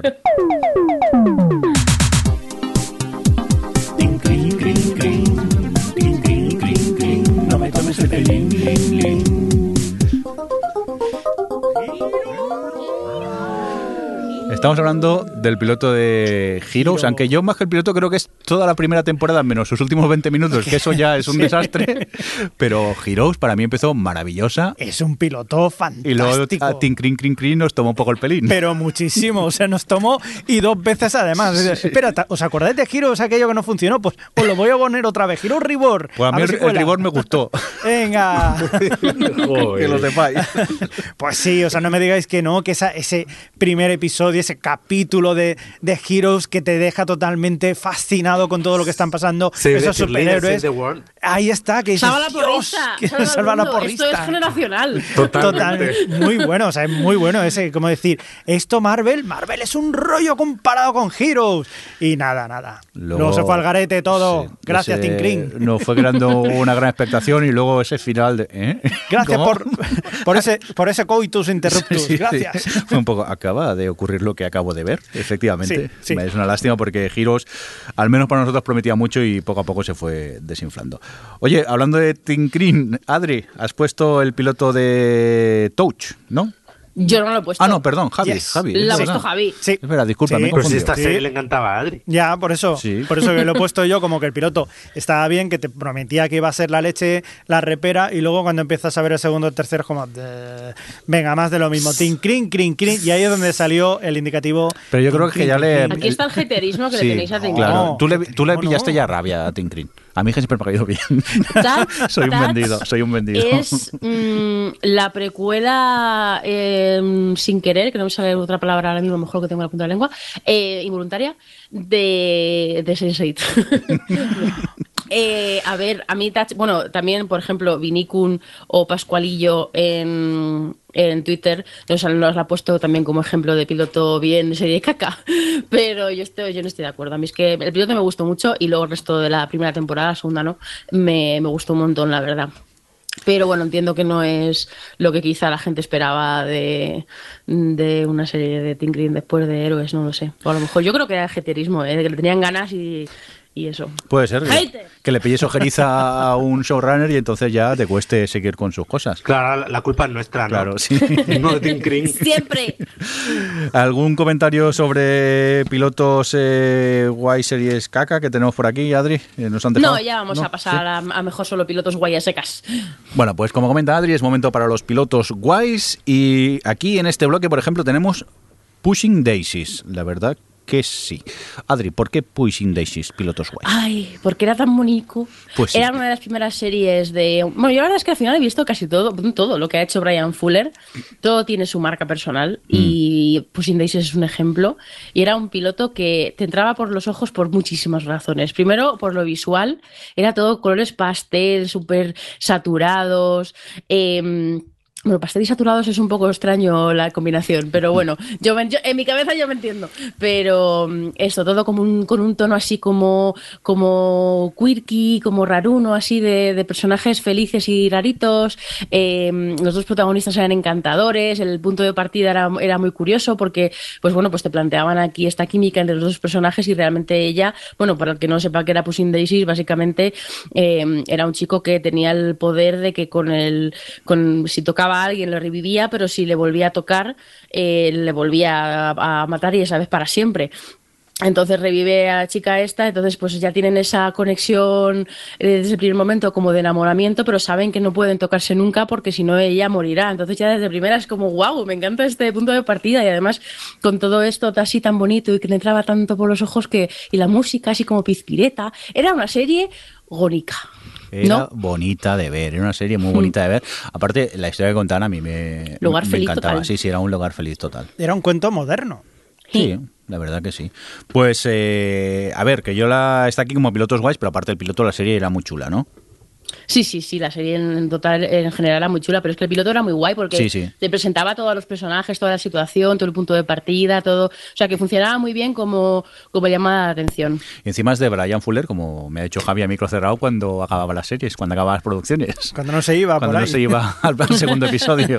Y se las cancelaban. Sí, sí, Se las eso, también. efectivamente. Eh, continuamos con más en esta lista. Dexter, Javi. Ay, sí, Dexter. ¿El piloto sí? Dexter sí, el piloto sí. sí, el piloto sí. El piloto que, que, que, que te, te presenta un personaje gris, aburrido, que no sabes quién es y de repente te dices, no es que este señor es un asesino en serie, pero que bueno, ya que tiene que estar, pues mata a Pero gente mala. Soy oficinista, tengo mi horario oficinista. ¿Cómo? Es eh, muy buena. Es muy guay. Es un asesino en serie, súper, lo que ha dicho es súper triste, súper tal, que de repente te das cuenta de que, de que se lo está asesinando, que, que tiene su propio código, que su hermana eh, trabaja en la policía y que está buscando, le está buscando a él sin saberlo.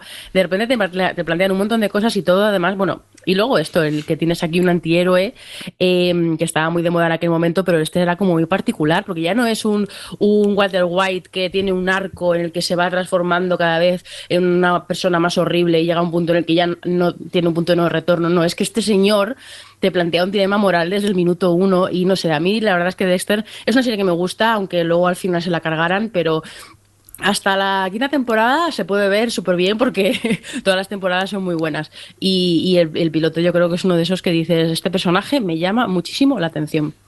Sí, además, creo recordar, era Miami donde Sí, pasaba todo. Miami. Claro, eso también, el, el marco ese en el que estaba, ese calor. Sí, todo muy saturado Muy también. bien, Muy Mm. bien, muy bien. Que La música así salsera. pero que estaba rodada en Los Ángeles, ¿no, Adri?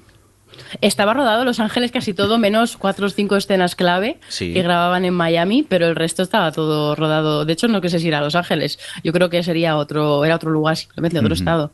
Curioso, pero eh, pues nada, tomamos nota de este Dexter, que lo habéis puesto en la lista de pilotos guays, siguiendo en esta lista. Hombre, uno que sí que estoy de acuerdo, este Estudio 60, Adri. Maravilloso este, este primer episodio. Bueno, y toda la serie. Toda la serie en general, pero, pero ojo, el, el primer capítulo, este que además era. Era muy Sorkin también, un poco lo que he comentado antes con. Bueno, que era de Sorkin. Sí, claro. pero que bueno, porque si no, pero eso que Sí. tiene lo que espera, he Adri, comentado de. espera, sí. Adri, disculpa, una que una Javi cosa está aquí que yo ya sabéis, que está la mayor. memoria no es muy fuerte. Sí. ¿De qué iba Estudio 60? Pues era, es que realmente la trama así tan corta no te puedo decir ninguna, porque básicamente era como las bambalinas de un programa tipo Saturday Night Live. Era la versión mala de 30 Rock. Qué hater, ¿eh? Pero ¿por qué Gracias, Alex. ¿No te gustaba Estudio 60? Eh, me resultaba insoportable. Ay, todos sus personajes. A mí me encantaba. Desde el de Friends a Sarah Paulson. eh, Y además era una serie sobre unos personajes que hacían una eh, un programa de comedia que no hacía gracia. Bueno, bueno, eso me encantaba de la serie. Quiero decir que estoy totalmente de acuerdo. ¿eh? Yo siempre decía, cuando estaban ensayando, cuando estaban escribiendo sketches y tal, yo decía, pero, pero, pero el programa que hacen es una mierda. No, Claro. no tiene gracia. Recordemos que era metalenguaje televisivo y entonces se les veía ensayar el programa, que es eso, que el sábado supuestamente o el viernes aquí, para que no fuera como el, Saturday Night Live, eh, hacían el programa en directo. Entonces los veías ensayar y sí que es verdad que no, no tenían gracia los chistes. Sorkin ahí no estaba acertado. No. Pero a mí el piloto, o sea, bueno, a mí la serie me gustó, pero el piloto lo recuerdo, pues bueno, pues como, como siempre. Y además, ya, ya no solo con todas las, eh, lo que he comentado antes de mm, las características del ala oeste, sino que aquí encima eran bambalinas de televisión, que ya era como la cosa esta de lo metatelevisivo que todavía me llamaba más y, y todo ese ritmo y todo ese todo el proceso, de porque te- tú veías ahí todo el proceso en el primer capítulo de ni los, el productor tenía que ir no sé qué, no sé cuánto, y no sé, como que me llamó. Sí que es cierto que mm, quizá no me enamorasen sus personajes, pero no es una serie que yo no les odiaba, como dice Alex, pero sí que es cierto que eran personajes, era una serie de estas de personajes mayormente antipáticos. Pero no me resultaba especialmente molesto. Pues yo estoy contigo, Adri. El piloto me parecía maravilloso y encima es que era adrenalítico. es que era total. una velocidad, era, claro, creo que era el principio del, del programa y, y entonces, bueno, que es un show en directo y, bueno, yo es que no me canso de recomendarla y me duele mucho que Luego- se cancelase, aunque también reconozco que gracias a esa cancelación yo creo que por eso mantuvieron a 30 Rock, pero que por otro lado sí que me encantaba. Di. Luego tuvo algunos capítulos, me acuerdo ese que se iban a Nevada, que era un- como un capítulo doble. No sé, a mí la serie me encantó, la verdad. Venga, más cositas aquí en la lista. Tanto Adri como Javi habéis puesto Narcos, la producción de Netflix. Sí, narcos. ¿Por qué? ¿Cómo que por qué? Porque te gustó. Hombre, no, no, no. A ver, claro que, claro que te gusta, pero la presentación que tienen así de personajes, todo hay que decir que está basado en hechos reales y todo, pero la forma en que te lo explican todo, al principio con esos agentes del FBI que llegaban por allí y tal, pero la presentación del personaje principal, que es Escobar, esa entrada, eh, ese plata usted, no sé qué, plata o plomo y tal, todo este tipo de cosas, es que era alucinante. A, mí, a mí me pareció fascinante. Yo me, me he unido a Javi en lo de Narcos porque realmente yo ha llegado un punto, yo estaba en un punto de mi vida seriefila en el que yo ya estaba incluso ahí harta de, vamos, es- ya no yo, es que ya estuviese harta, es que realmente todo el tema de los narcos nunca ha sido un tipo de serie, de películas, de historias en general que me interese porque me, me resultan como muy repetitivos y no me, a no ser que sea, pues eso, que me llame por algo concreto. Y en este eh, me asomé porque era como está todo el mundo hablando de narcos, a ver qué tal. Y yo, si no hubiese sido el piloto, como vamos, el primer capítulo tan guay como era, seguramente nunca habría seguido con narcos. Porque a mí me entró por los ojos por la narrativa que tenía, cómo combinaba la parte documental con la parte de ficción, eh, todo, cómo lo contaba todo con la voz en off, lo rápido que iba. O sea, era un- era- tenía tantísimo ritmo. Y, me, y, y como lo que dice. Javi presentaba también a Escobar como personaje y tal, y prometía tanto, eh, sobre todo eso, en la parte más narrativa, era que dije, wow, esto, pues vale, ahora lo entiendo, entiendo todo el, el buzz con esta serie, porque realmente, pues eso, no, no se ha hecho mucho, el- esta combinación de, de documental y ficción, y, y es algo que hace muy bien el primer capítulo. Pues nada, mm, seguimos tras Narcos. Habéis puesto aquí una sección de animes. Yo aquí me he desconectado completamente. Eh, por ejemplo, Adri, ¿por qué Psicopass? Pues mira, Psycho Pass es un anime que yo recomiendo mm, siempre y además es un anime que sé que va a gustar ya solo con el primer capítulo. Pero tiene un capítulo muy, eh, primero muy guay que te presenta una distopía. Para, ya he hablado aquí de él, es una distopía en la que existen unos agentes que, vamos, existen como un sistema que tienen para detectar...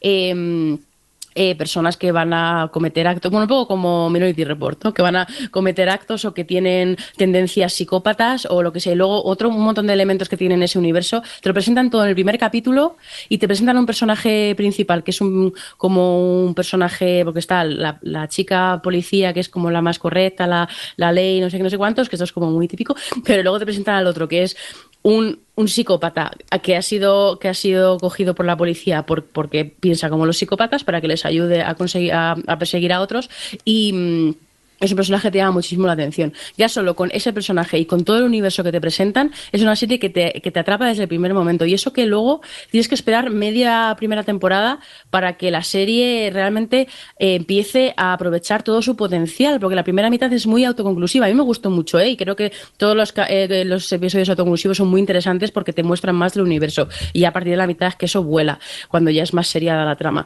Pero, mm, pero el piloto es de estos que dices, bueno, eh, perfecto, o sea, ambientación, eh, futu- o sea, todo el universo y los personajes presentados, que chapó. Seguimos con más animes. Cowboy Bebop, Alex. Pues este lo comentamos creo que hace un- uno de los últimos programas, porque igual es una serie de aventuras espaciales que te presenta muy bien personajes, tono y universo y es estupendo. Pues Javi, Kill la Kill. Kill la Kill es, eh, es, es un- una presentación, el primer capítulo, una cosa tan loca, pero tan loca que, que creo recordar eh, Adri y Alex, que son lo mismo lo de Furituri. Espera, ¿cómo? ¿Furikuri? Furikuri, son lo mismo No. de Furikuri. ¿No? No. No lo sé. No, No. Furikuri es de Gai- Gainax. Estos son los mismos que otro anime también muy raro. Vale, bueno, es una locura. A fin de cuentas, es, es una absoluta locura el dibujo, eh, la forma en que te lo enseñan todo, que dices, no puede ser, que estoy, qué demonios estoy viendo, y desde luego es un capítulo. Luego, más o menos, podrás llegar y decir, no sé si voy a seguir con la serie. Personalmente, ver ese capítulo, ese piloto, desde luego que os va a explotar la cabeza tranquilamente. Así que yo, por lo menos, os recomiendo que veáis ese primer episodio o capítulo de Kill la Kill. A mí sobre todo me sorprendió, me enganchó, me pareció alucinante porque era como estoy viendo, o sea, porque es, para mí, a mí para mí es pura parodia de, de cierto tipo de animes y lo bien que hace la parodia. Yo al principio decía, pero y esto tan salido de madre que estoy viendo hasta que de repente me hizo el clic y me di cuenta de que realmente estaban parodiando toda, todo cierto tipo de, bueno, muchos muchísimos clichés que tiene el, el shonen y, eh, y tal, que era como mm, y ya bueno ya pues empecé a, entré totalmente en el tono de la serie vamos lo que proponía la serie y, ya a tope y, me, y la estuve viendo muchos capítulos luego al final la acabé dejando yo creo que porque alca- alcancé la emisión y lo que me pasa siempre con los animes que los quedan ahí parados pero me lo pasé súper bien con esta serie Pues siguiendo con más animes, este Full Metal Alchemist. Eh, Alex. Bueno, realmente eh, yo he puesto aquí mi nombre, pero porque no estoy de acuerdo. Porque creo, creo que el primer capítulo a, a mí no me gustó especialmente. Creo que es el segundo el que dije, uy, esta serie eh, voy a adorarla, amarla y respetarla, pero el primer capítulo no. De hecho, el primer capítulo quizás es más centrado en la acción y a mí lo que realmente me gusta de esta serie es el calado emocional que tiene. Entonces creo que es algo que se ve muy bien en el segundo capítulo, pero no en el primero. Así que Adri o Javi hablen porque lo han puesto.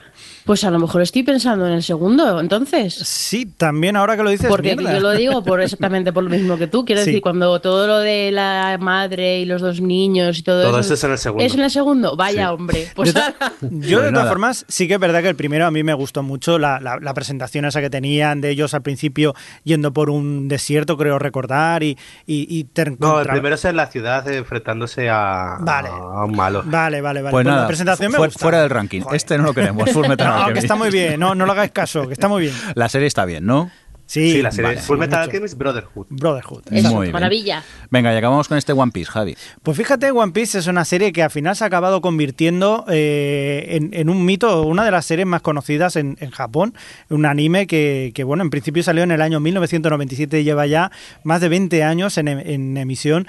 Y sí que es verdad que al principio, cuando tú empiezas a verlo, esos dibujos tan estilizados, tan estirados, como que igual no, no te acaba de convencer, que a mí me pasaba. Decía, no sé, a mí estos dibujos no me acaban de convencer mucho, pero la historia enseguida te atrapa, te atrapa muchísimo esos, eh, esos piratas que están ahí, que son tan buena gente, que dices, no, no, no puede ser esto, Eso- esos azules, esos mares, ese, no sé, la típica historia de siempre que nos, de superación, de cada vez eh, pues unos, unos enfrentamientos contra guerreros cada vez más poderosos que hemos visto en Dragon Ball, que hemos eh, se puede decir que prácticamente One Piece es la heredera de Dragon Ball, pues eh, pues eso, tú el primer episodio igual te puede, te puede parecer que no es mucho así, pero desde luego es una serie que ahí se ha mantenido, lleva 20 años, 800 y pico capítulos lleva ya, y es una serie mítica para verla. Que los has visto todos, ¿no? Sí, señor, claro. ¿Y cuántas horas llegas con el, llevas con el juego de Play? No, ya está, ya me lo he acabado. ¿Cuántos logros? ¿Ya has sacado todos todo, los todo, logros? todo, todo.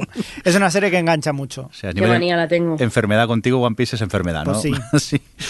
Venga, vamos a cambiar de sección. Volvemos a esto, eh, pilotos malos, serie buena.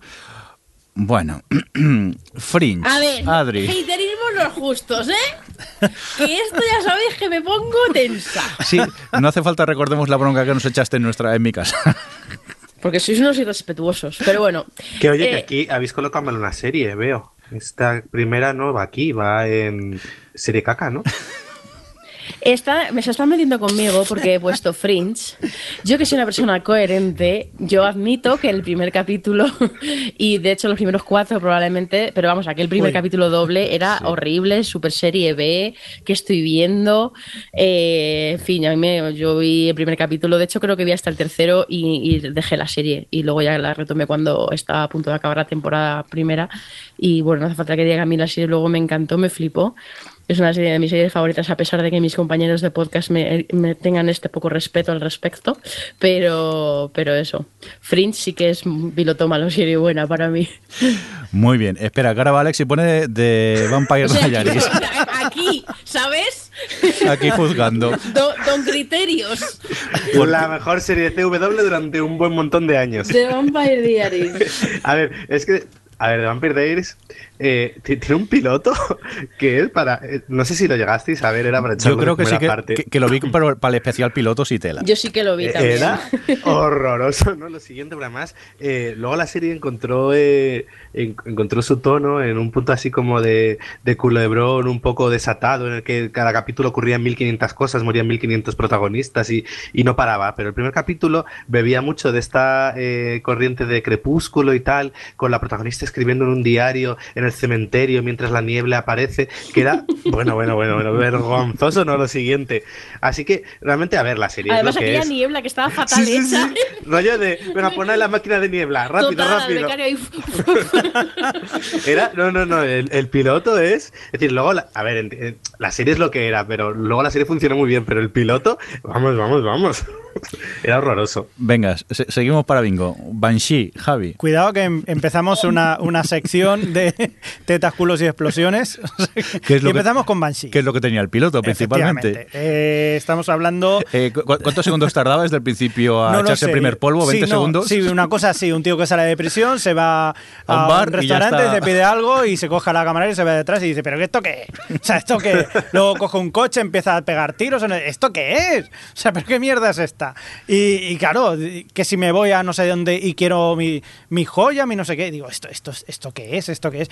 Pero como siempre eh, suele pasar, si tienes un poco de paciencia, luego más adelante se va viendo hacia dónde van los tiros, nunca mejor dicho, y, y bueno, acaba siendo una serie que una vez eh, has soportado este principio tan, tan radical y te acostumbras a esos personajes tan radicales, pues eh, acaba teniendo su cosilla y, y está muy bien. Venga, vamos con, a continuar con más en este Pilotos Malos Series Buenas. Eh, Nos vamos a por Spartacus. Alex. Eh, Pero esta no era pilotos malos, serie mala también. Bueno, ¡Qué va, haterismo. qué va! Poco criterio, vete a ver Finch. bueno, a- hablando, poniéndonos serios, Spartacus tenía un piloto también horroroso. Sí. Sobre todo porque eh, luego te acostumbrabas a ello, pero Serie quería... Sí, Pero mucho. Déjalo. Quería, no, quería coger eh, visualmente el tono de 300, pero con un presupuesto muy, eh, visual. La película está de 300 de Zack Snyder, pero con un presupuesto bastante menor. Y el primer capítulo es un cuadro de comedor, pero vamos, horroroso. Luego lo que pasa es que la serie, hacia el tercer, cuarto capítulo, eh, encuentra sus fuertes en una violencia tan excesiva que es muy de cómic, en unos personajes que estaban mejor de lo que a primera pinta parecían, es decir, que no solo eran hombres musculosos llenos de aceite, y además eh, empezaban con las intrigas palaciegas, bueno, palaciegas no eran de palacio, eran del Ludus, pero con todas las intrigas políticas entre los dueños del Ludus, eh, la gente que organizaba los juegos de gladiadores, los propios gladiadores, que al final terminaba siendo apasionante y para mí tiene uno de los mejores, el final de la primera temporada es de los mejores finales de temporada que he visto en una serie. Sí, sí, Así sí, que Spartacus era, empezaba eh, como algo horroroso y terminaba siendo una serie que estaba muy bien. Bueno, y, y de hecho tenía un problema, que es que en la primera temporada eh, pasó que el protagonista también eh, tuvo un problema, lo tuvieron que sustituir y en vez de hacer la segunda, hicieron una precuela que esa precuela acabó siendo muy buena también, casi mejor que el, que el, que el Sí, piloto, o sea, que la primera temporada. Pero vamos, que el piloto un, un desastre por no, no, no, el, 90. el- el pelo- o sea, el piloto era como eh, esas pelucas, en serio, eso, eso ese rímel Las ahí, cámaras horrible, lentas, todo cámara Dios. lenta. Horrible, fatal. Entonces fue como Black Sails, que posiblemente es de los peores pilotos que he visto en mi vida y a ti te fascina la serie. Cierto, Javi. cierto. Eh, Black Sails es una de estas series que pasa exactamente lo mismo, que dice, bueno, ¿dónde van estos piratas guaperas, esto, estas chicas maravillosas, esto... No, no, no, no, no, no, cuela, no cuela. Vas a ver el segundo y dices, no sé, no sé, pero bueno, igual tienen alguna cosa. Te están contando una, una historia de piratas también con una precuela de la Isla del Tesoro. Empiezas a ver un poquito, un poquito, y en la segunda temporada verdaderamente ya sí que mejora mucho todo. Pero sí que es verdad, yo reconozco que la, la primera temporada es durilla y, y que haya mucha gente que no pueda seguir adelante. Pero yo, a mí la verdad que me gusta mucho esta serie. A pesar que la primera dices, no. Yo que vi el piloto y dije no sigo más. no. ¿Ves? Es un Y- ejemplo. Y si me dice, encima tengo que ver una temporada entera, me da mucha, mucha pereza. ¿Alguna cosita a destacar por Twitter por aquí, Adri? Pues sí, tengo unas cuantas. Sí. Y mira, por ejemplo, Esther Smithad decía que, que, el, que el piloto de Dark Matter le pareció un arranque muy flojo, pero que luego acabó siendo una serie bastante buena. Esto le pega que de haberlo visto a Alex. Bueno, y, Jordi. Sí, Pero vamos, a mí me parece al revés. Me gustó el piloto y luego la serie se me Y fue luego, desinflando. Sí, sí, a mí también me pasa. yo creo que realmente nunca buena tampoco la metería. Yo creo que era una serie bastante solvente y entretenida. Sí. Pero ni, ni me ri- chirrió el piloto, ni luego creo que fuese. Nunca llegó a explotar. Creo que tenía elementos muy buenos que siempre se quedaba ahí, a puntito de. Pues eh, luego también Quique, 84, decía que eh, Penny Dreadful, que le parece piloto malo de serie buena. Yo es que nunca la seguí, la verdad. Así que- que ti- tiendo a estar de acuerdo. o sea, bueno, porque yo solo vi el piloto que era malo. Sí, el piloto era malo, pero sí que es verdad que luego eh, la serie seguía siendo mala, pero tenía personajes que, que estaban muy bien, sobre todo Pero luego era actuaciones. aburridísima a ratos, ¿a que sí? Sí, sí, sí, sí, sí. sí. Mortalmente aburrida, pero estaba Josh Harnett por ahí, Eva Green, o sea que ya con Sí, eso. exacto. O sea, quizás había personajes muy chulos y actuaciones que estaban muy bien, pero la serie no, no, no. Yo para mí no. Pero bueno, está bien. eh, sí, se podría luego, hablar de ello. Eh, Yuna Duendecilla decía que el piloto de Girard le pareció horrible y que luego poco a poco decidió continuar y que le ha encantado. La- creo que aquí no hemos, no hemos dado oportunidad para seguir con la serie, ¿no? No. No, de, de momento no. ¿Alguna cosa? y Di, ¿alguna lo último, sí, Marco Sera, Oso 170, decía que, que él tenía una muy clara, que es Cougar Town, que no pudo ni terminar el piloto y que por eso casi se pierde una de las mejores comedias de los últimos años. Bueno, el piloto ¿Alguien? era malo. Yo la vi al final y sí Hmm. que es verdad que mejora.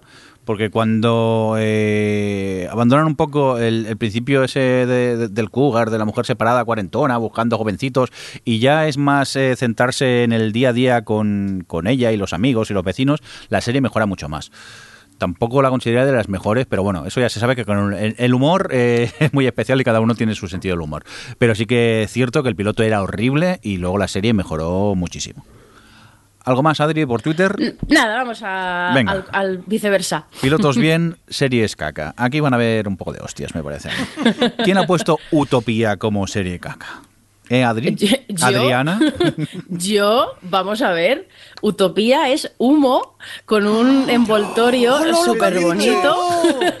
El primer capítulo me dejó eh, muy, enganchada, muy sorprendida, en plan, madre mía, cómo se nota el cinemascope, qué colores más bonitos, que, que, que todo, qué visual, que todo. Y luego es- era el argumento era la Nothing. Pero, ¿qué No, dices? falso. No lo compro, no lo compro. No, no, no, no. Luego la serie me parece argumentalmente muy coherente y su final muy acertado. Correcto. Realmente con lo que te cuentan allí. Lo que pasa es una serie de esas tan misteriosas que te van desgranando poquito a poquito qué es lo que pasa, pero no te cuentan nada en sí, que quizá a la gente le, le acabe aburriendo. Pero vamos, yo vi sus dos temporadas que encima son cortitas, que son temporadas Sí, inglesas. Claro, son seis episodios, me parece, cada. Sí. Que debo decir que quizás en la segunda temporada sí que es verdad que da un bajón o quizás la bueno, espera pero, entre te, una y pero otra. te- te acaban de cerrar la, Exacto, la sí, trama y- y, realmente a mí la trama me pareció coherente. Sí que es verdad que no es el piloto, pero tampoco me parece una serie tan mala. Ahí me ha dolido un poco, ¿eh? Ay, ay, ay. que lo sepas. Van a hacer adaptación ahora americana, dicen. Sí, eh, bueno, ya la iban a hacer HBO, pero al final anularon el proyecto y ahora no sé quién se la ha quedado. No sé si era Amazon, puede ser, o Netflix, Creo ya que no me sí. acuerdo. Sí, No una, me acuerdo. una de esas de streaming. Eh, venga, más cositas. Eh, Javi, American Gods. Aquí también va a haber pelea, ¿eh? Cuidado, em, ¿sabes lo que pasa? A ver, yo no creo que sea una serie mala, serie caca, Pero sí que es verdad que quizás tenía un hype muy grande y el piloto es, es de aquellos que dices, es un pilotazo y, está siendo, o sea, a mí me, me pegó una hostia. O sea, yo cuando la vi, sobre todo visualmente, y no sabía lo que me estaba contando en ningún momento, estaba, eh, veía una cosa, veía otra, me estaban dando hostias por un lado, por otro, y decía, ¿esto qué es? No entiendo nada, pero me fascina muchísimo. Y el problema quizás haya sido eso, que es mucho más fascinante de lo que verdaderamente acaban contando. Y bueno, yo esta temporada sí que es verdad que la he visto, pero ese, esa primera sensación que tenía cuando hicieron el piloto, que dije, esto es una seriaza, al final, pues bueno, se va diluyendo un poquillo y, y a ver, a ver qué pasa en la segunda, pero yo sí que es verdad que decae, decae un poco a medida que va transcurriendo. Yo discrepo porque creo que visualmente, eh, a ver, el piloto te avasalla visualmente visualmente sigue siendo igual toda la serie. Y realmente mm, yo seguí más por lo visual que porque dijese que el piloto me parecía bueno. Realmente hasta el tercer, tercer capítulo, cuarto, no empecé a conectar un poco con la serie. Así que mm, yo no lo incluiría tampoco ni siquiera en pilotos bien. Más allá de que visualmente era la leche, pero Sí, yo quizá, pues eso sí, porque entras y dices, wow, qué, qué- qué visual más guay y tal, pero a mí como Ale, yo creo que aguanté, por suerte, hasta el cuarto o quinto porque me lo habían dicho y luego me gustó un poquito más, pero tampoco a mí es que me haya, ni me parece una serie caca, ni me parece un piloto, me parece todo como muy intermedio, en plan, sí, no sé. Venga, seguimos contigo, Javi, que tienes aquí Altered Carbon, o como mm, conocemos aquí como el cabrón alterado. Efectivamente. Eh, Alter Carbon es una serie de, de ciencia ficción pura y dura, que además ese piloto es totalmente fascinante. ¿Qué me dices? ¿Cómo que no?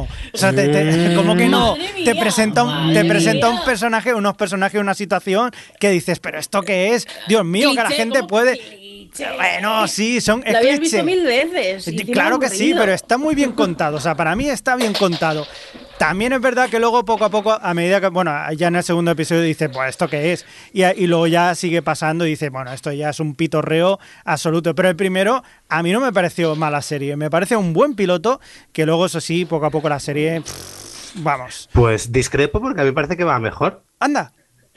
Yo creo que al principio es como, uff, Tú lo pondrías de piloto, caca serie buena. Es que tampoco me pareció caca, pero de hecho a- hay personajes que en el piloto me parecieron insoportables, como la, la policía, y luego me fueron ganando cuando avanzaba la serie. No, yo, yo aquí sí, pero es verdad, diría que eh, va de, de menos a más, sin ser el más ninguna maravilla. eh. Venga, Adri, Twitter, ¿qué nos cuenta? Pues mira, Luis mm, VP8 decía, está de acuerdo con Javi con Altered Carbon, que prometía mucho, pero que se fue haciendo eh, más aburrida con cada capítulo. Y luego, fuera del cabrón alterado, por ejemplo, Rebeca Sánchez nos decía que es más. Y eso es lo que no había pensado Es yo, pero verdad, es, ver- es es verdad, verdad. total. ¿A que sí, Alex? Pedazo piloto que tenía y, y menuda basura que luego salió. Pero total, ¿eh? O sea, además que para la gente que no le gustan los musicales y tal, el primer capítulo era como, guau, cómo mola esto. Y luego, ala, eh, pues típica dramoncillo así cutrecillo que no iba a muchos lados, la verdad.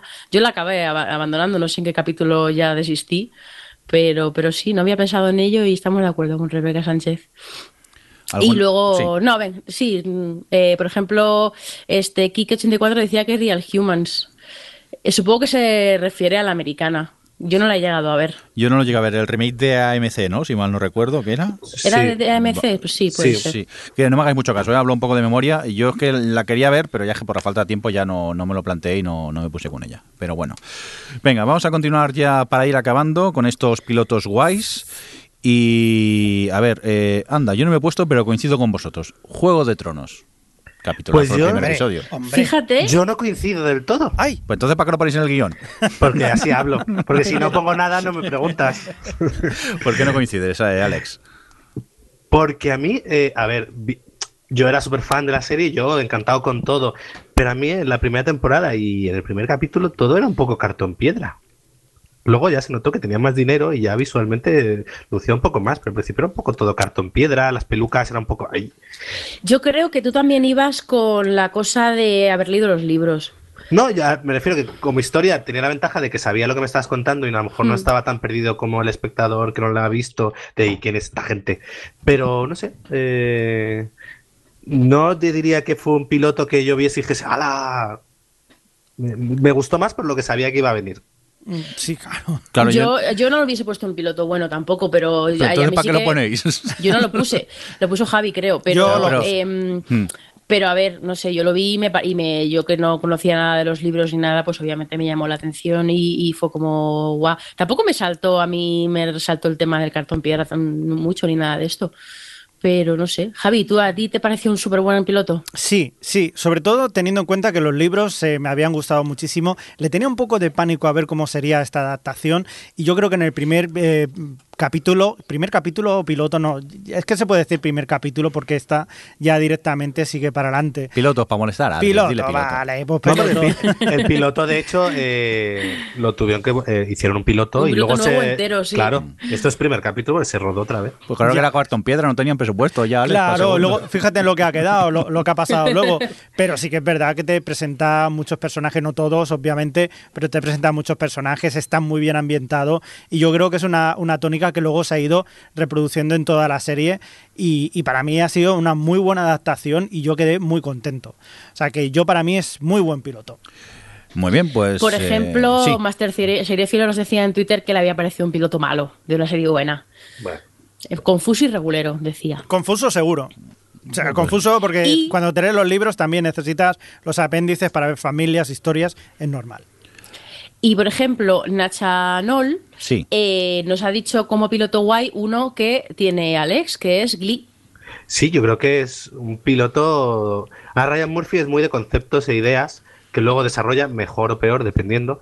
Eh, y Glee creo que era un piloto que funcionaba también eh, como un reloj. El humor este que tenía eh, con los rarillos, el punto emocionante de, lo- de los musicales, las canciones funcionaban muy bien, las presentaciones de los personajes eran estupendas. Para mí eh, también es un, uno de, un piloto muy modélico. Yo es que casi no lo recuerdo. Yo la serie, su Sí, primera temporada me gustó. Mm, Y sí, tengo un buen sabor de la serie, pero ahora mismo tampoco recuerdo mucho al capítulo. Con el al, ¿Dónde al Stop piloto. Believing? Con el Don't Stop Believing, sí, sí. Es otro un poco como es más, que lo, lo que pasa es que luego Glee sí que eh, estuvo, tuvo una buena primera temporada. buena, Vale, ya, ya- sé por qué no me gustó. Es que las versiones que hacían uf, se me hacían muy cuesta arriba a veces. Eran horribles algunas de, de ellas. es generacional. Para mí, sí, es generacional, imagino. Venga, uno que hemos puesto los cuatro. The Hans Mail Tale, de producción de julio de 2017. Este, en- vamos, nos fascinó, ¿no, Adri? Pues sí, sí, claro. Además es que ah, este venía con, con cierto hype y, de repente pues esto es un piloto que te mete ahí en un, en un en una atmósfera opresiva, con un además con una iluminación y unas puestas en escena eh, que parecían cuadros, eh, todo como muy gris, un punto de vista, vamos, una narración desde un, mm, desde un personaje eh, muy interesante. De repente pues eso descubrir un poco cómo funciona todo este esta distopía, no sé, que es de estos pilotos que dice, sobre todo, eh, ya que ya lo hemos mencionado antes en algún otro ejemplo, que, mm, que te llama la atención porque sabes que no has visto nada antes como esto. Y, y no sé, a mí, a mí me dejó bastante, además que tiene algunos momentos así que te dejan impactado, o sea, tiene, tiene de todo, tiene, eh, es oscura, está bien escrita, está bien rodada, eh, tiene temas, pues ya de primeras, o sea, ves que van a tratar temas muy relevantes, en fin, que te, te plantea un cóctel de elementos ya solo con el primer capítulo que te deja completamente petrificado en el sitio. A mí me gusta mucho que además te, te cuentan las cosas, o sea, es decir, no te cuenta las cosas, sino que te las muestra y poco a poco te las irá contando. sí. Y, y esa forma de mostrártelo tan dura con esas imágenes, a mí me fascina muchísimo. O sea, yo, yo para mí me chocó muchísimo este piloto y, y- y la serie en sí, o sea, como te lo va contando todo poco a poco, es brutal, es brutal me encanta, muy buena. Yo destaco la del piloto la voz en off. Me gustó Mm. mucho el uso de la voz en off que eh, chocaba tanto con lo que veías en las imágenes. Pues yo no voy a añadir nada más de lo que habéis dicho porque estoy totalmente de acuerdo con vosotros y sería repetirme. Venga, Legión, un piloto que a mí me fascinó, me hipnotizó lo que veía en él, no entendía nada, pero me hipnotizaba. Sí que es verdad que luego no seguí con la serie, pero el piloto me parecía maravilloso. Alex, ¿de acuerdo o no? Yo creo que aquí eh, aún no sé exactamente si iría en pilotos guay o en pilotos bien y serie caca, porque luego eh, la serie, yo creo que lo que le pasa al piloto, que visualmente es la leche, es muy conceptual, que es muy raro y tal, al final es un poco como alguien que se gusta mucho a sí mismo y no para de mirarse a sí mismo y al final eh, la serie yo creo que se gusta tanto que se olvida de avanzar. Y al final lo que empieza molando mucho acaba siendo bastante repetitivo. Tengo que ver empezar la segunda temporada, pero la primera de empecé de gustarme mucho el piloto y los primeros capítulos a un poco de, hastío, de decir, vale, que eres muy chulo, eres muy guay, eres muy alternativo, pero cuéntame algo. Así Sí, es que además tenía capítulos que era como, sí, por aquí, por aquí, y luego el siguiente capítulo, otra vez repetición, repetitivo, repetitivo. Y así ha estado muy altibajo la temporada, pero estoy de acuerdo con vosotros en lo del piloto. Era, vamos, el primer capítulo. Pues por eso lo hemos Eh, puesto- Es muy impresionante. En pilotos guays. Venga, eh, Mr. Robot. Uy, yo no me acuerdo mucho del piloto Mr. Robot, pero Adri sí que lo has puesto aquí. Jolina, es que me encantó el piloto de Mr. Robot. Me, me gustó muchísimo porque de repente tiene una narración de, pues esto como eh, un poco delirante desde el punto de vista del personaje protagonista que está puestísimo de todo y tiene este, este efecto de nar- narrador no fiable, tiene esta cosa de la voz en off también, de que además te habla mucho, tiene un discurso muy anticapitalista y que te habla mucho de cosas muy actuales y tal. Y, es muy cinematográfica, es, tiene unos planos y unos, tiene unos planos y unos ahí de, de- del, del espacio en los planos, no sé. Y a mí es que el primer capítulo, el personaje principal me encantó. Y mira que a mí el tema de los hackers y todo eso no me, no me, no, no entiendo ni la mitad de las cosas, pero aquí, aquí, eh, pues bueno, eso no deja de ser un, vamos, que te, los, que te los ponen lo suficientemente bien como para que te enteres de lo que está pasando, pero, mm, pero a mí me, me, me atrapó desde el primer momento que mm, me sorprende porque, bueno, me sorprende, no me sorprende porque la gente es muy hater, pero Kike84 decía que es un buen piloto de serie mala. Yo entiendo que el peso de la segunda temporada es muy fuerte, que ha sido muy, muy, fue muy mala, pero es que la primera temporada y la tercera me han parecido maravillosas y, y eso, el piloto a mí me dejó, de- no, no, tú no- ahora que sí que me has escuchado, no recuerdas que de repente tenías este chico que no sabías tú de qué estaba hablando, que hasta él como que era incoherente con su propia historia a veces y todo tan gris, Sí. todo tan, no sé, era todo como muy, muy, muy particular, muy Hombre, que te... ahora que me lo refrescas un poco, sí que, que lo recuerdo un, un pelín más y, y sí, mm, recuerdo un buen sabor de boca con su, con su piloto. Sí que es verdad que quizá el problema de su segunda temporada que ha hecho que mucha gente acabe odiando esta, esta serie y es lo que hemos dicho aquí en OTV. La primera temporada era buena, la segunda no lo fue, pero la tercera realmente yo creo que remontó y también merece la, la pena verla. Pero entiendo que mm, después de la horrible segunda temporada mucha gente se bajase del, del carro. No, bueno, y mucha gente se, bajó del carro a la mitad de la primera temporada, ¿eh? cuando se dieron cuenta que realmente no era una serie sobre hackers, sino una serie de un chico que tiene una enfermedad mental y, y tiene problemas mentales y tiene que salir de, o, intenta- o está intentando salir de ellos, eh, o saber lo que está pasando por su cabeza, eh, la gente, mucha gente se bajó. No era el tipo de serie que esperaban, porque el primero promete mucho todo esto de, de los hackers, del capitalismo, de tirar la bolsa y de todo esto, y luego realmente la serie no va de eso en, en el core de la primera temporada. Entonces entiendo que a algunos les provoca ese rechazo. Venga, y ya para acabar tenemos aquí Car- Carnivale. Javi, Mm.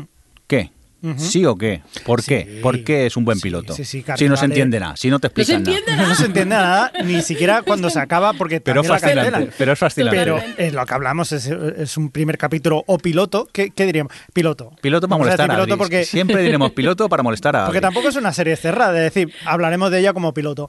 Como piloto es una serie, es, es un capítulo fascinante en el que te van, te van mostrando poco a poco la situación en la que está, ese, esa- ese momento histórico, con, con ese, con ese algo eh, que es paranormal también que por ahí hay en medio. Pero aparte de los decorados, Y que se e- esa feria... Sí, es- Sí. es- se es- saborea el polvo, El polvo, claro. se huele la, la suciedad. Y ese decorado que te monta una feria ambulante en medio de, Sí, de la nada, sus personajes que son todos hipnóticos, pero no entiendes nada. pero fascina. no entiende nada, pero te HBO, ahora que se llevan los revivals. Por favor. Termínanos, Por favor. por favor. Por favor, acábala, acábala ya. Pero bueno, ¿queréis añadir alguna cosita más sobre Carnivale? No, que se la recomendamos a todo el mundo, aunque quede in- Sí, aunque, interruptus. pero Ahí. bueno, a mí ese final más o menos, bueno, no, Eh, no es eh, maravilloso, no. pero bueno, se puede perdonar.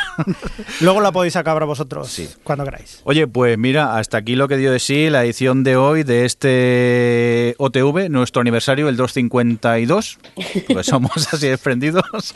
Este especial pilotos molones, ¿le podemos llamar o qué, Adri? ¿Sí? Venga, va, me parece Venga, bien. Pues pilotos molones. Que nos vamos, que más en breve eh, en Televisión Podcast o hhhtv.com. Y nada, nos despedimos del equipo vía Mumble desde Madrid. Adri, adiós. Adiós. Eh, Alex, hasta la próxima. Hasta la próxima. Javier Freco. Bye bye. Ya era hora que vinieras aquí a mi lado al estudio. Y venga, vámonos que llama alguien. Un cordial saludo de quien nos habló. Con vosotros el señor Mirindo. Hasta luego. Adiós. Adiós. O Televisión Podcast, el podcast de la cultura audiovisual.